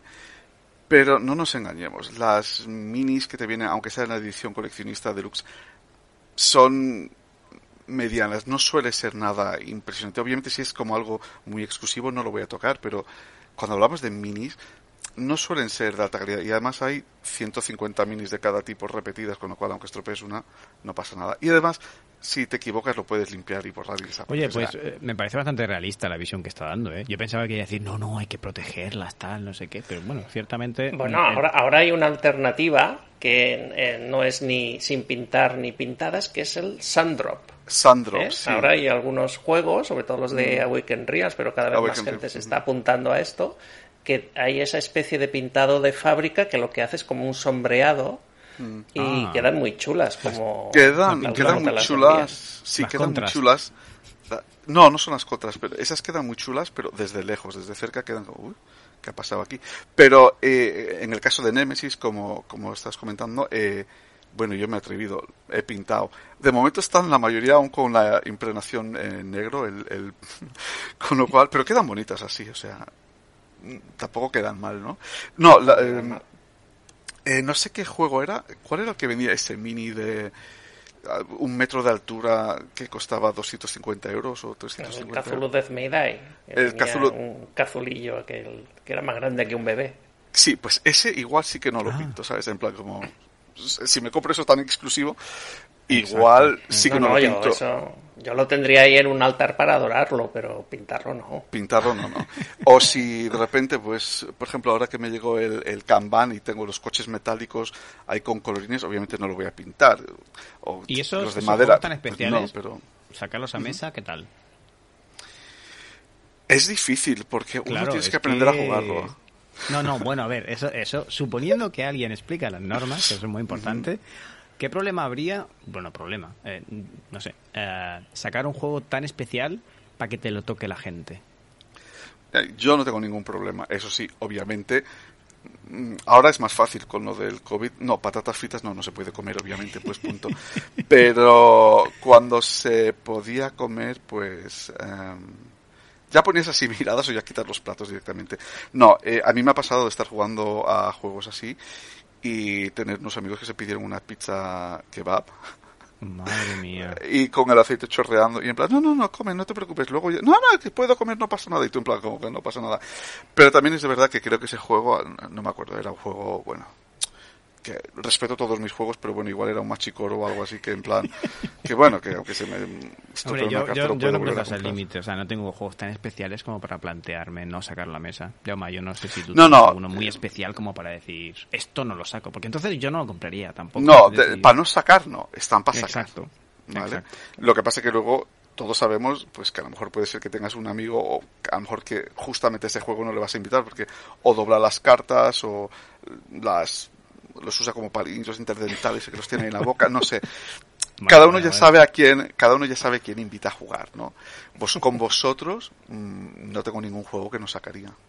Bueno, bueno, bueno, bueno. Eso es bueno saberlo. ¿Qué sabes, Oye, y hablando de comple antes has comentado que tenías preferencia por los juegos en inglés. Eh, Mm. Mm, ¿Qué pasa con las, los juegos que los completas? ¿Tú has completado algún juego en varios idiomas? Porque ahora, por ejemplo, hay, hay gente que está comprando expansiones del Eldritch Horror en inglés porque en castellano ya no se encuentran y quieren tener todas las expansiones. Entonces Mm. acaban teniendo el juego en español, pero hay tres expansiones que están en inglés, ¿no? Y con cartas en inglés y todo esto. ¿Cómo, cómo Lo ves eso? Lo he tenido que hacer por fuerza mayor, porque a lo mejor empecé eh, la colección en español y luego te pasas a inglés, pero te puedes encontrar con bastantes problemas, eh, sobre todo con editoriales como De Beer, que suelen hacer una, una tirada diferente, entonces a veces las cartas no son las mismas o el mismo tamaño, que puede haber variación de color o alguna cosa así.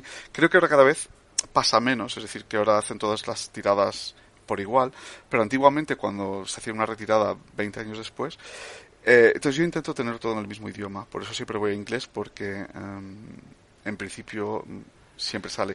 Unido a que mi experiencia, siempre que me he aventurado por español, siempre ha habido algún problema en la traducción. Uy, esta carta está mal Ah, bueno, sí, traducida. eso es cierto. O Te a esto, eso. eh, pues en inglés ya está bien, ¿qué más da? Pues, Y luego, en cuanto a la idea de, de vender, yo, por ejemplo, en mi caso personal, lo que compro es porque me lo quiero quedar. No lo voy Sí. a querer vender. Y en tu caso, te, decir, te planteas lo mismo. Es decir, antes de comprar un juego o entrar en un Kickstarter, piensas, lo pillo porque No. es que esto no lo voy a vender. Bueno, Siempre, siempre pienso que me lo voy a quedar y hasta el día de hoy me lo he quedado. Solo he vendido dos juegos. Chan, chan, Y es a por- saber cuáles son, ¿los puedes decir? Porque es muy... Sí, sí, sí, puedo, puedo decirlo. Eh, Uno es Thunderbirds, el otro no lo voy a decir. Uno es Thunderbirds. Pero lo vendí porque me llegó repetido. Entonces, Ah, bueno, pues entonces eso tienes excusa, buena excusa, hombre. Pues Sí, el sí, Thunderbirds buena lo hemos jugado, ¿verdad, chicos? De hecho, lo hemos Sí, jugado sí, los sí. tres Sí, en sí. Tabletopia. En Tabletopia, pero lo tengo, lo tengo con todas las expansiones, obviamente. Con la funda, con mi carnet de Thunderbirds y con todo. ¿Tienes el todo, carnet y todo. todo? Qué maravilloso, por favor. Sí, bueno, la funda ahí que te venía con, la, con el Kickstarter. Pero eso fue lo único que he vendido. Eh, yo casi, según cómo, prefiero regalar un juego si, si a la otra persona le gusta esto, más que vender. Eso no significa que a día de mañana lo tenga que vender, yo qué sé, pero no. Bueno, Eh, y quizá algo que los oyentes se pueden estar preguntando es el espacio, Michael. ¿Qué problema tenemos en casa con el espacio? Si es que hay problema, porque claro, esto crece. esto crece, sí. No hay problema, Nada, si falta espacio se derriba un tabique y listo. ¿no? A Sí, ver. sí, sí, sí. Tenemos las dos visiones, Eh, chicos. Llama, falta espacio, esto fuera para dejar hueco para otro, se vende. Y luego tenemos la otra opción que es Michael. Michael, ¿qué pasa cuando ya no cabe más? Bueno, todavía no habrás llegado a ese punto, o estás alquilando trasteros. No, no, no, no, obviamente que no. Además, quiero tenerlos cerca, ¿no? Es tener, es, es tener, es espacio. Eh, lo que pasa es que es verdad que todo empieza con una estantería, de- empiezas con los Kallax de Ikea, ¿no? Como en plan, ah, qué bonito aquí me caben cinco juegos, a estos metro veinte de altura, qué bonito queda todo, bla, bla, bla. Luego eso de repente no te llega y te estás encontrando, ahora estoy comprando, no me acuerdo cómo se llaman las que compro en Ikea también, pero ya son de 2.35 de altura, con baldas regulables y hasta arriba de todo, los juegos. Es cuestión de adaptar el mobiliario a la y las colección. habitaciones. Irán conquistando Y- la casa. Bueno, de momento lo tengo todo en el comedor, ¿no? O sea, está bien. Uh, pues entonces tienes todavía mucho espacio por rellenar, ¿eh? Aún tengo bastante, sí, sí, sí, sí. Bueno, hay Pero- gente que tiene que tiene juegos debajo de la cama, de los tiene eh, una, una torre en el pasillo, tiene tres o cuatro No, también. mira, una, o sea, antes tenía uh, mi zona de videoteca donde tenía VHS, ¿no? Fue retirar los VHS porque obviamente esto ya está desuso y ahí he metido todos los juegos de tamaño medio y bueno, pues he sacado como, no sé, bastante espacio, ¿no? De la casa para, para juegos. Están Oye, todos a la vista en eh, mi caso. sí, los, los agrupas por eso, por temas, por eso, por autor, Es cierto. o por ¿Cómo tamaño, por colores, Es como. No. los organizas? La, a ver, lo ideal sería por autor, por editorial, eh, pero Eso que se en lo ha mi planteado caso... ella, Uma, se lo ha planteado. Sí. Me lo he planteado, claro, sí, obviamente. sí. Pero te das cuenta que no es posible, exceptuando con la cerda, porque me gusta mucho, que todos sus juegos son del mismo tamaño, porque son de la misma editorial, básicamente. Eh, con los demás es muy difícil, porque hay cajas que te caben en un sitio, pero si quieres optimizar, que cuando tienes 600 juegos has de optimizar el tamaño, eh, has de meter todos los que te quepan en, el- en la misma estantería. Y dos centímetros más grande, ya va a la siguiente estantería, que es más pequeña, y metes todos los más pequeños, ¿no? Eh, sí, sí, va por intento dentro de lo que cabe, sí hacerlo de género, es decir, Queen's Games son todos del mismo tamaño, eso es fácil. Eh, Red Raven también son todos del mismo tamaño, bastante fácil, exceptuando uno o dos. Pero por lo demás intento temática, diseño, autor, pero no es posible. Tamaño es, es, es lo que Y las cajas de las expansiones también las guardas. Aquello que antes hablabas de las cajas grandes, ¿qué pasa con las cajas pequeñas? Pues mira, he empezado, ah, bueno, inicialmente, vale, aquí confieso, llevaba las cajas vacías al trastero, no las tiraba, ¿no? Aún están ahí. Pero ahora he empezado a imprimir insertos. Las humedades son peligrosísimas, ¿eh? en Los trasteros.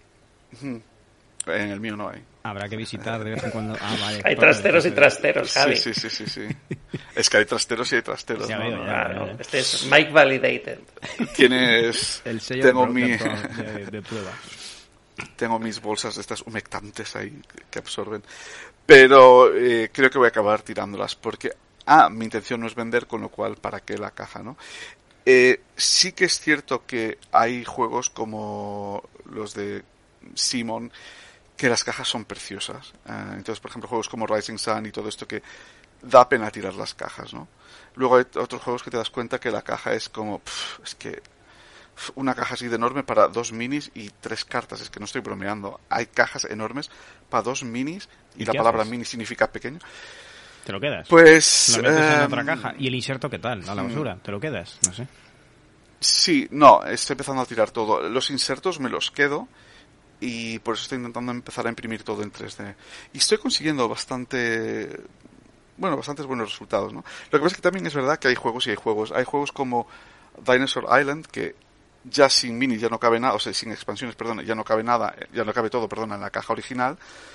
No voy a meter la expansión en esa caja que ya no me cabe todo, ¿no? Pero eh, muchos otros juegos te das cuenta que puedes meter el juego original, siete expansiones y, y si me apuras, otros dos juegos distintos en la misma caja. Y Normalmente hay espacio. Hablando de expansiones, Sí. ¿tienes la Es impresión hago, eh. Sí, sí. de, ha- de haber jugado muchos juegos con sus expansiones? Porque eh, la motivación también de este tema era, a ver, hay tanto juego y hay tanta necesidad Mm. de tiempo que juegas a poco. Y lo poco que juegas es el juego, la campaña principal. Eso si acabas la, la campaña. Siempre eh, pruebas la primera segunda misión porque es que no hay tiempo para más. Vale. Y ahora, las expansiones, es que son into- ¿Has tocado alguna? Es decir, ¿recuerdas Sí, haber obviamente. dicho, sí, hombre, sí, claro, suelo tocarlas? No, no. No sé si es más la impresión de, bueno, están ahí. A, a ver, yo creo que hay dos tipos de expansiones. No sé si estaréis Sí. de acuerdo conmigo. Una que lo que hace es lo que tú dices, ¿no? Alargar el juego o, Esa, o me darle continuidad o darle. Y hay otra que es las que lo, eh, lo arreglan, Ah, sí, que sí. son los que eh, introducen alguna mecánica o, entiendo, introducen eh, un tipo de cartas que va a servir para hacer una cosa que antes Sí, no me podías refería o a que la antes primera, iba pero mal. sí que es cierto que hay esa diferenciación. sí. Yo las expansiones que suelo jugar son las que cambian un poco el juego, como en el caso de Clank, por ejemplo, que estás jugando pues con otro escenario, otras Claro, y tienes más reglas, motivación, se varía un poco. Vamos a probarlo porque Sí. me cambia el juego. Vale. Tienes otras, pero luego también es cierto que, por ejemplo, con es, Dinogenics, creo que es, que tiene una expansión que da un poquito más de jugabilidad, balancea un poco más el juego. Eh, bueno, pues juegas eso, que, me gustó como era antes, pero a veces te gusta pues con una variante, ¿no? Eh, pues un juego que te gusta mucho, pues decir, ostras, pues ahora hay esta otra mecánica en donde meten pues más animales o más dinosaurios en este caso, ¿no? O otras áreas, otras cosas para hacer. Sí, sí, sí que juego. Es cierto que tengo muchas expansiones que no he jugado, pero porque a veces son expansiones un poco eh, inútiles, que es lo mismo, pero Mm, con exacto. cartas. Ahora la temática son frutas. Pues el mismo juego, pero con frutas. Y ahora la temática son enanos o, o gnomos, pues con esto, ¿no? O, pero, pero el juego es el mismo. Entonces es un poco como, ¿para qué cambiar si ya me gusta claro. como esto, ¿no? O la variante esta NSFW, no Safe for Work, ¿no? Que, bueno, Ah, sí, siempre verdad. es divertido, pero para reírte, pero no aporta nunca nada nuevo al juego. Sí, mm, yo juego más a las que o me añaden o cambian un juego, o pues... Pero que sí que eh, tienes la impresión, ¿verdad? De ya no solamente que has jugado juegos, sino que también has podido probar la mayoría Sí. de tus expansiones, de las que tienes. Mm, No, mm, creo que no he probado la mayoría, pero es que eh, la mayoría de mis expansiones también tengo que decir, como por ejemplo en, en Death May Die, no he llegado a jugar la expansión porque no hemos acabado la primera campaña, ¿no? Y yo creo que la continuación es una expansión, Ya con lo cual, es verdad. Sí. pues a veces has de seguir, ¿no? Eh, como Seventh Continent y demás, pues... eh, Claro, es que es el peligro. Antes comentabas el tema de Kickstarter, las exclusivas de Kickstarter. Eh, Las expansiones son, son carne especialmente em, propicia para ese tipo de, de, de- de operaciones, ¿no? De digo, no, no, tú, usted lo que necesita es el juego base, más esta expansión, más esta otra, más el pack de héroes, más Sí. el no sé Es qué. que tal. eso lo hemos hablado mucho. Es que te y- venden horas y no tienes horas para jugar. Y no tienes, sí, sí. Claro. Pero yo, por ejemplo, en el Pero, caso pero es de... completista, entonces eso es lo que, lo que decía antes Sí, Mike, lo, es tiene porque quiere tenerlo, ¿no? Pero en realidad no va a salir nunca a mesa. Es que- Es que, es que sé que suena mal lo que voy a decir, pero por ejemplo, en el Manchin Quest de, de Simon, claro, ahí me compré todo, todo, todo, porque, pero porque es que es tan bonito todo, que te pones a pensar en plan, "Bueno, a ver, ¿qué jugabilidad me da esto? Bueno, pues, ¿qué más da que juegue con el pie nefasto este, no, no me acuerdo ni cómo se llama, o con la nariz esta enorme, ¿no? Eh, realmente la importancia es la misma, mm, o sea, no, que los dados sean azules o rojos da igual, porque es el mismo dado, pero si hay esa cosa de pero es que la mesa queda tan bonito pero en sí muy que es cierto pocos que casos ahí, ahí estamos entonces rozando, es un perfil de, de jugador que roza ya, la- ya lo irracional. Es decir, es que le da igual, simplemente lo quiere y ya está, no hay más. en, en no hay mucha más aspectos explicación. Queda bien en mesa, en- no sabes si lo vas a sacar, pero es que lo quieres, ya está, no hay Mm. más. En algunos aspectos sí. Y luego sí que es verdad que ese juego lo compré pensando en pintando las mini- en pintar las minis, ¿no? Con lo cual dices, uy, si las pinto, van a quedar muy divertidas. Eh, sí, y entonces ahí era, pues cuantas más expansiones compro, más minis para pintar tengo y, más bonito queda todo, ¿no? Sí, yo, creo que es una mezcla de todo. Creo que no existe un perfil único, pero sí es cierto que si eres completista eh, o coleccionista, eh, vas siempre a querer todo. Exceptuando gente como Jauma que quiere probar el juego y saber si le gusta. Eh, sí, es, un caso muy... Es una manía que tengo. Sí, sí. Estamos un poco en el punto. me- Yo casi entre tú y él, eh, yo me acerco más a ti, Michael. En plan, lo que compro me lo quiero quedar. Colección es pequeña, pero al menos me llama mucho la atención. Lo quiero tener y ahí se queda. Es que tu planteamiento es, voy a comprarme esto cuando estoy absolutamente seguro Sí, de que es. lo voy a poder jugar con... Y aquí pones familia, No, check, pero, eh, sí. amigos, check. Hay, que hay sea. algunos que sé que no voy a jugar. El U-Boat lo juego una vez, pero es que lo quería tener. Es una temática Sí. que necesito tenerla. Entonces iba a entrar seguro en mi casa. Sí. Y si no lo podía jugar, pues no lo puedo jugar, pero está ahí. Gracias a Dios lo he podido jugar al menos una vez. Sí, sí, sí que lo hemos jugado una vez, pero... Ah, eh, pero sí que es cierto, es verdad, llama. Muchas veces mi prioridad es, a ver, lo voy a poder jugar, ¿no? Si es para mi familia, que no esté en inglés, si es con esta gente, a ver qué tal. Sí, es verdad que lo valoro bastante. A no ser que me cuele mucho por el tema, como el U-Bot, por ejemplo, o el Blackstone Fortress, o sea, es que iba a entrar, sí o sí. Otra cosa es que, bueno, gracias a Dios se puede jugar. Pero sí, me, me guío bastante por eso. Bueno, el Blackstone Fortress te puse yo el caramelito, ¿eh? Porque Sí, decía, no sé si no entrar, porque hubiera este juego tiene muy buena pinta. Y tú, ¿qué? Ah, sí, a ver, cuenta, cuenta, cuéntame más. A ver, pero ¿y qué, Yo es- Pero- qué tiene? no lo hubiera conocido, no lo al hubiera día conocido. siguiente ya lo estabas comprando. Y fuimos tú y Pero- yo a probar la demo, ¿te acuerdas? Y ya me, me Sí, entró. fuimos a probar la demo, sí, Sí. tú has, has de confesar que tú eres un caso muy peculiar, porque te juro que a veces me estás diciendo, bueno, ayer jugué a este juego, el mejor juego de mi vida, es el mejor juego del mundo. Ostras, pero lo jugamos mañana, no, que ya lo he vendido. O sea, no sé cómo... Es verdad. Eso es muy Es cierto. como, ¿eh? Eso es cierto. Vale.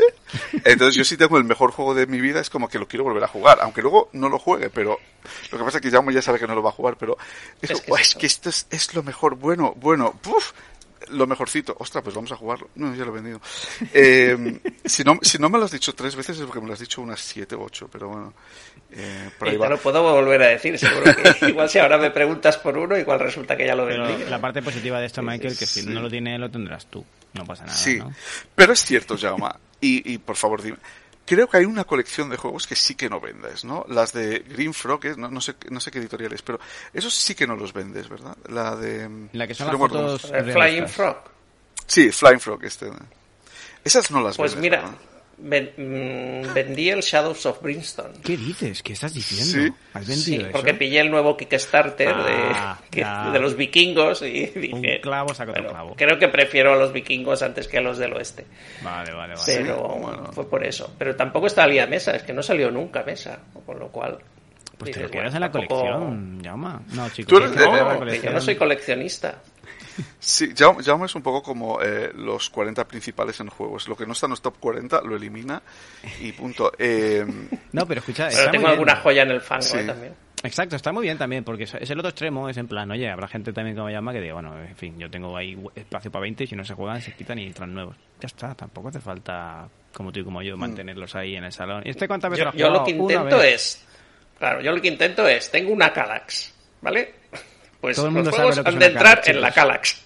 Y como mucho tengo los, los cajotes, estos, los ataúdes como el Fortune and Glory o el Star Trek y cosas así, que son cajas exageradamente largas. Las tengo encima de la Calax. Pero la idea es, estos son los límites.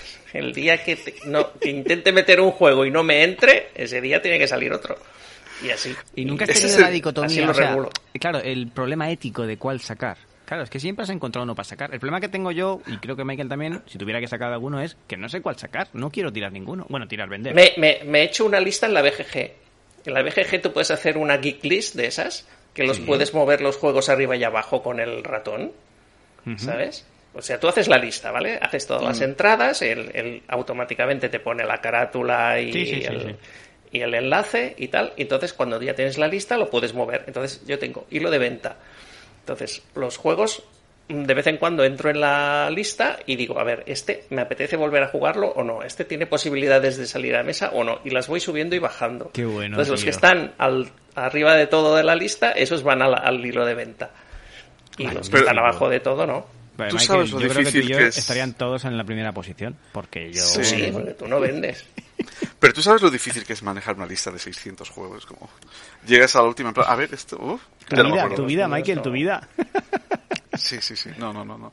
Es, Yo, es- yo tengo 126, contando expansiones, o sea que el Sí. número real es un poco menor. Hmm, O sea que tampoco son tantos. ¿Y tú cuántos tienes, Javi? Así, Tendría que abrir la sí, chicos. Voy a mirar. Así de memoria mirar. no lo sabes, pero bueno. Yo no, tú sí, imagino, ¿verdad? No, Sí. A ver, colección. Bueno, bueno, sí, Yo de memoria, a ver que mire, sin meter los últimos, a ver dónde está aquí. 173 con expansión. cientos- Ah, pues bueno, mira, pero- pues pero claro. vamos por ahí.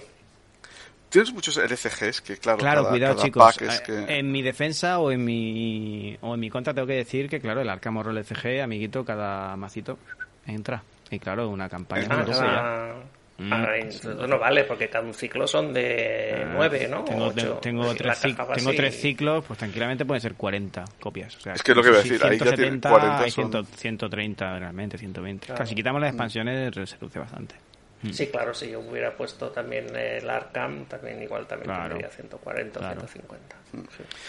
Pero volviendo a- a- al coleccionismo y qué me motiva, creo que lo que más me motiva es el FOMO, el no querer perder. Es el ese- fear of missing out, ¿no? El miedo a Sí. perderse algo. El miedo a perder algo, pero no por nada en concreto, sino por... Pero por- crees que hay un buen hay, sabes que hay un buen remedio y es intentar desconectar un poco. No te metes en Obviamente. Kickstarter en o dos el meses. budismo, no, no sé, pues por remedios. No hables con Eh, nosotros, no. hables con nadie.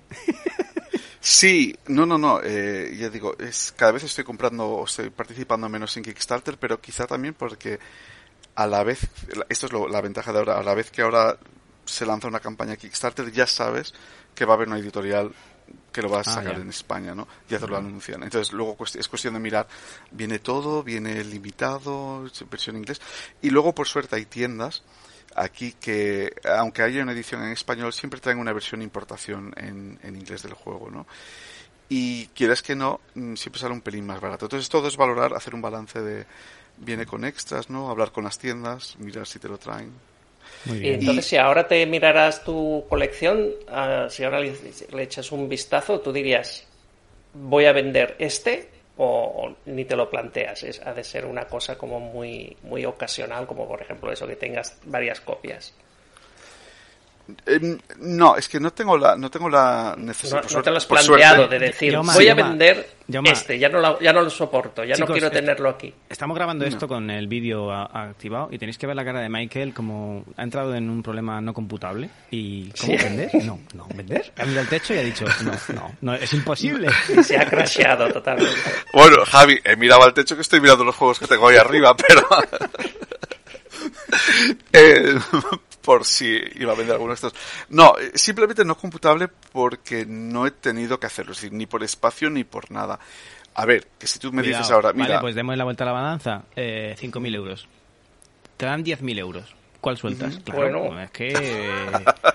Todo, no, todo no. Es que hay No. un límite de la colección, claro. Del coleccionista. me da, Bueno, me da- si, si me dan te doy- 10.000 euros, Venga, son Nah. muchos. 1.000 euros por 1.000 euros. Pues mira, cual- cualquiera de Queen Games creo que me la puedo volver a comprar. si Ah, me das sí. 1000 euros, te, te doy todos los de Queen Games y me los compro luego por mucho menos. con lo cual- Oye, ¿y cuál es el juego más valioso que tienes? Más valioso no en el sentido económico, sino en el que le estás, más digamos, más encariñado. tenerlo, sí. Sí. Uf, hay, hay muchos. eh, No, no, no, no. Uno, uno. El que más. Te dejo decir tres. Ten mucho cuidado, ten mucho cuidado con lo que dices, porque entonces que no se vea cuando alguien vaya a tu casa, protégelo. Sí, ahora- claro, no ahora lo tengo- quizá, ¿eh? Ahora tengo que acordarme qué regalos me habéis regalado para mi cumpleaños. Algún Para quedar bien, ¿no? No- Para no quedar bien y decir ese. Pero obviando esos, que no lo voy a decir por muchos motivos, eh, tengo que decir que quizá Scythe, al ser uno de los primeros de estos de no fue obviamente el primer juego de Kickstarter en el que participé, pero sí fue uno de los primeros eh, y de los que más he jugado. Tendría que decir Scythe, aunque obviamente ya ha pasado el tiempo. Eh, es que aquí parece que voy a decir todo lo que hay que decir de juegos número uno, pero también Gloomhaven por el hecho de cuando me metí en la campaña, todo. Es que todo todos los tienen una parte personal, cariño, sí, cariño. Sí, entonces, claro, ¿qué es, ¿qué es valor? ¿Lo que me pagan en Wallapop o cualquier otra plataforma? No estoy vinculado a Wallapop. Eh, o, o el cariño que le tengo. Y estos son dos de esos. Y el tercero quizás sea también, puede ser también Seventh Continent o cualquiera de Vita la Cerda. Eh, es que realmente es muy no lo difícil. sabe, no lo sabe, ¿eh? no, no, no está No, no, no, le he puesto en un brete, ¿eh? Sí, sí. Eh, es esa tradición. Es que, a ver, juegos que con que lo me- co- juegos que jugando me lo paso muy bien, pues podría decir Nemesis, que me lo paso súper bien. eh, sobre todo eh, si juego con Jaume Cthulhu. para, para Sobre todo si me poco. echas al espacio exterior. Claro. Era una Sí. pregunta pa- trampa para finalizar un poco y ponerte en este momento en el que, bueno, mucho coleccionismo, pero ¿venderías algo? ¿O soltarías, desprenderías algo? Ya vemos que no, ¿eh? Costaría mucho. No, Excepto no, no hay manera, ¿eh? No suelta prenda. No suelta, Costaría, costaría. Bueno, mira, tengo tengo un juego rep, ese lo vendería. ahora, si Ah, queréis. eso no vale, eso no vale. Bueno, porque es una edición polaca que pillaste porque no encontrabas la inglesa o algo así. No, es, es un motivo más triste aún. Lo compré, no me acordaba que ya lo tenía. bueno, sí, sí, sí que es triste, sí. Muy bien, Muy bien. pues, Pues si os parece, pues, chicos, lo dejamos aquí. Hemos explorado bastante este tema. enviarnos vuestros, vuestras experiencias coleccionistas o no. eh, ¿Con qué perfil os de identificáis más? Si Michael dice, oye, pues sí, o Yauma, o en fin, punto medio, hay un poquito de todo, ya nos contáis. Y la siguiente tirada vemos, vemos de qué pie cojeáis todos. Oye, y muchísimas gracias, Mike, por aceptar participar en nuestro A en este programa. Sí. De Y oye, habrá que contar más veces con este hombre porque si hablamos de, de luxificación, si hablamos de eh, el valor de las pinturas en los juegos, O de las fundas. También tiene experiencia con Kickstarter, claro, claro. Sí, Sí. sí, sí. O de la, o de las o de las fundas. Tengo que decir, prefiero las más baratas que no las deluxe. Ahí prefiero Ah, sí. lo sencillo, Ah, sí, pero sí. bueno, ese Oye, es otro pues tema. eso es, eso es un tema interesante, sí, el tema del fundar, sí. Muy bien, pues se queda para la recámara. muy bien, pues hasta aquí. Muchas gracias.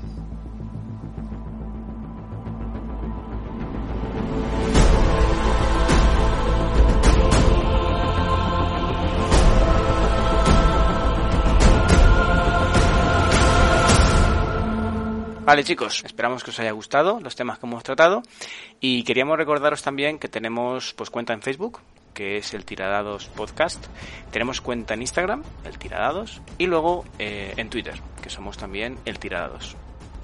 Nos despedimos hasta nuestra próxima tirada y recordad, la madera está bien, pero el plástico es mucho más divertido.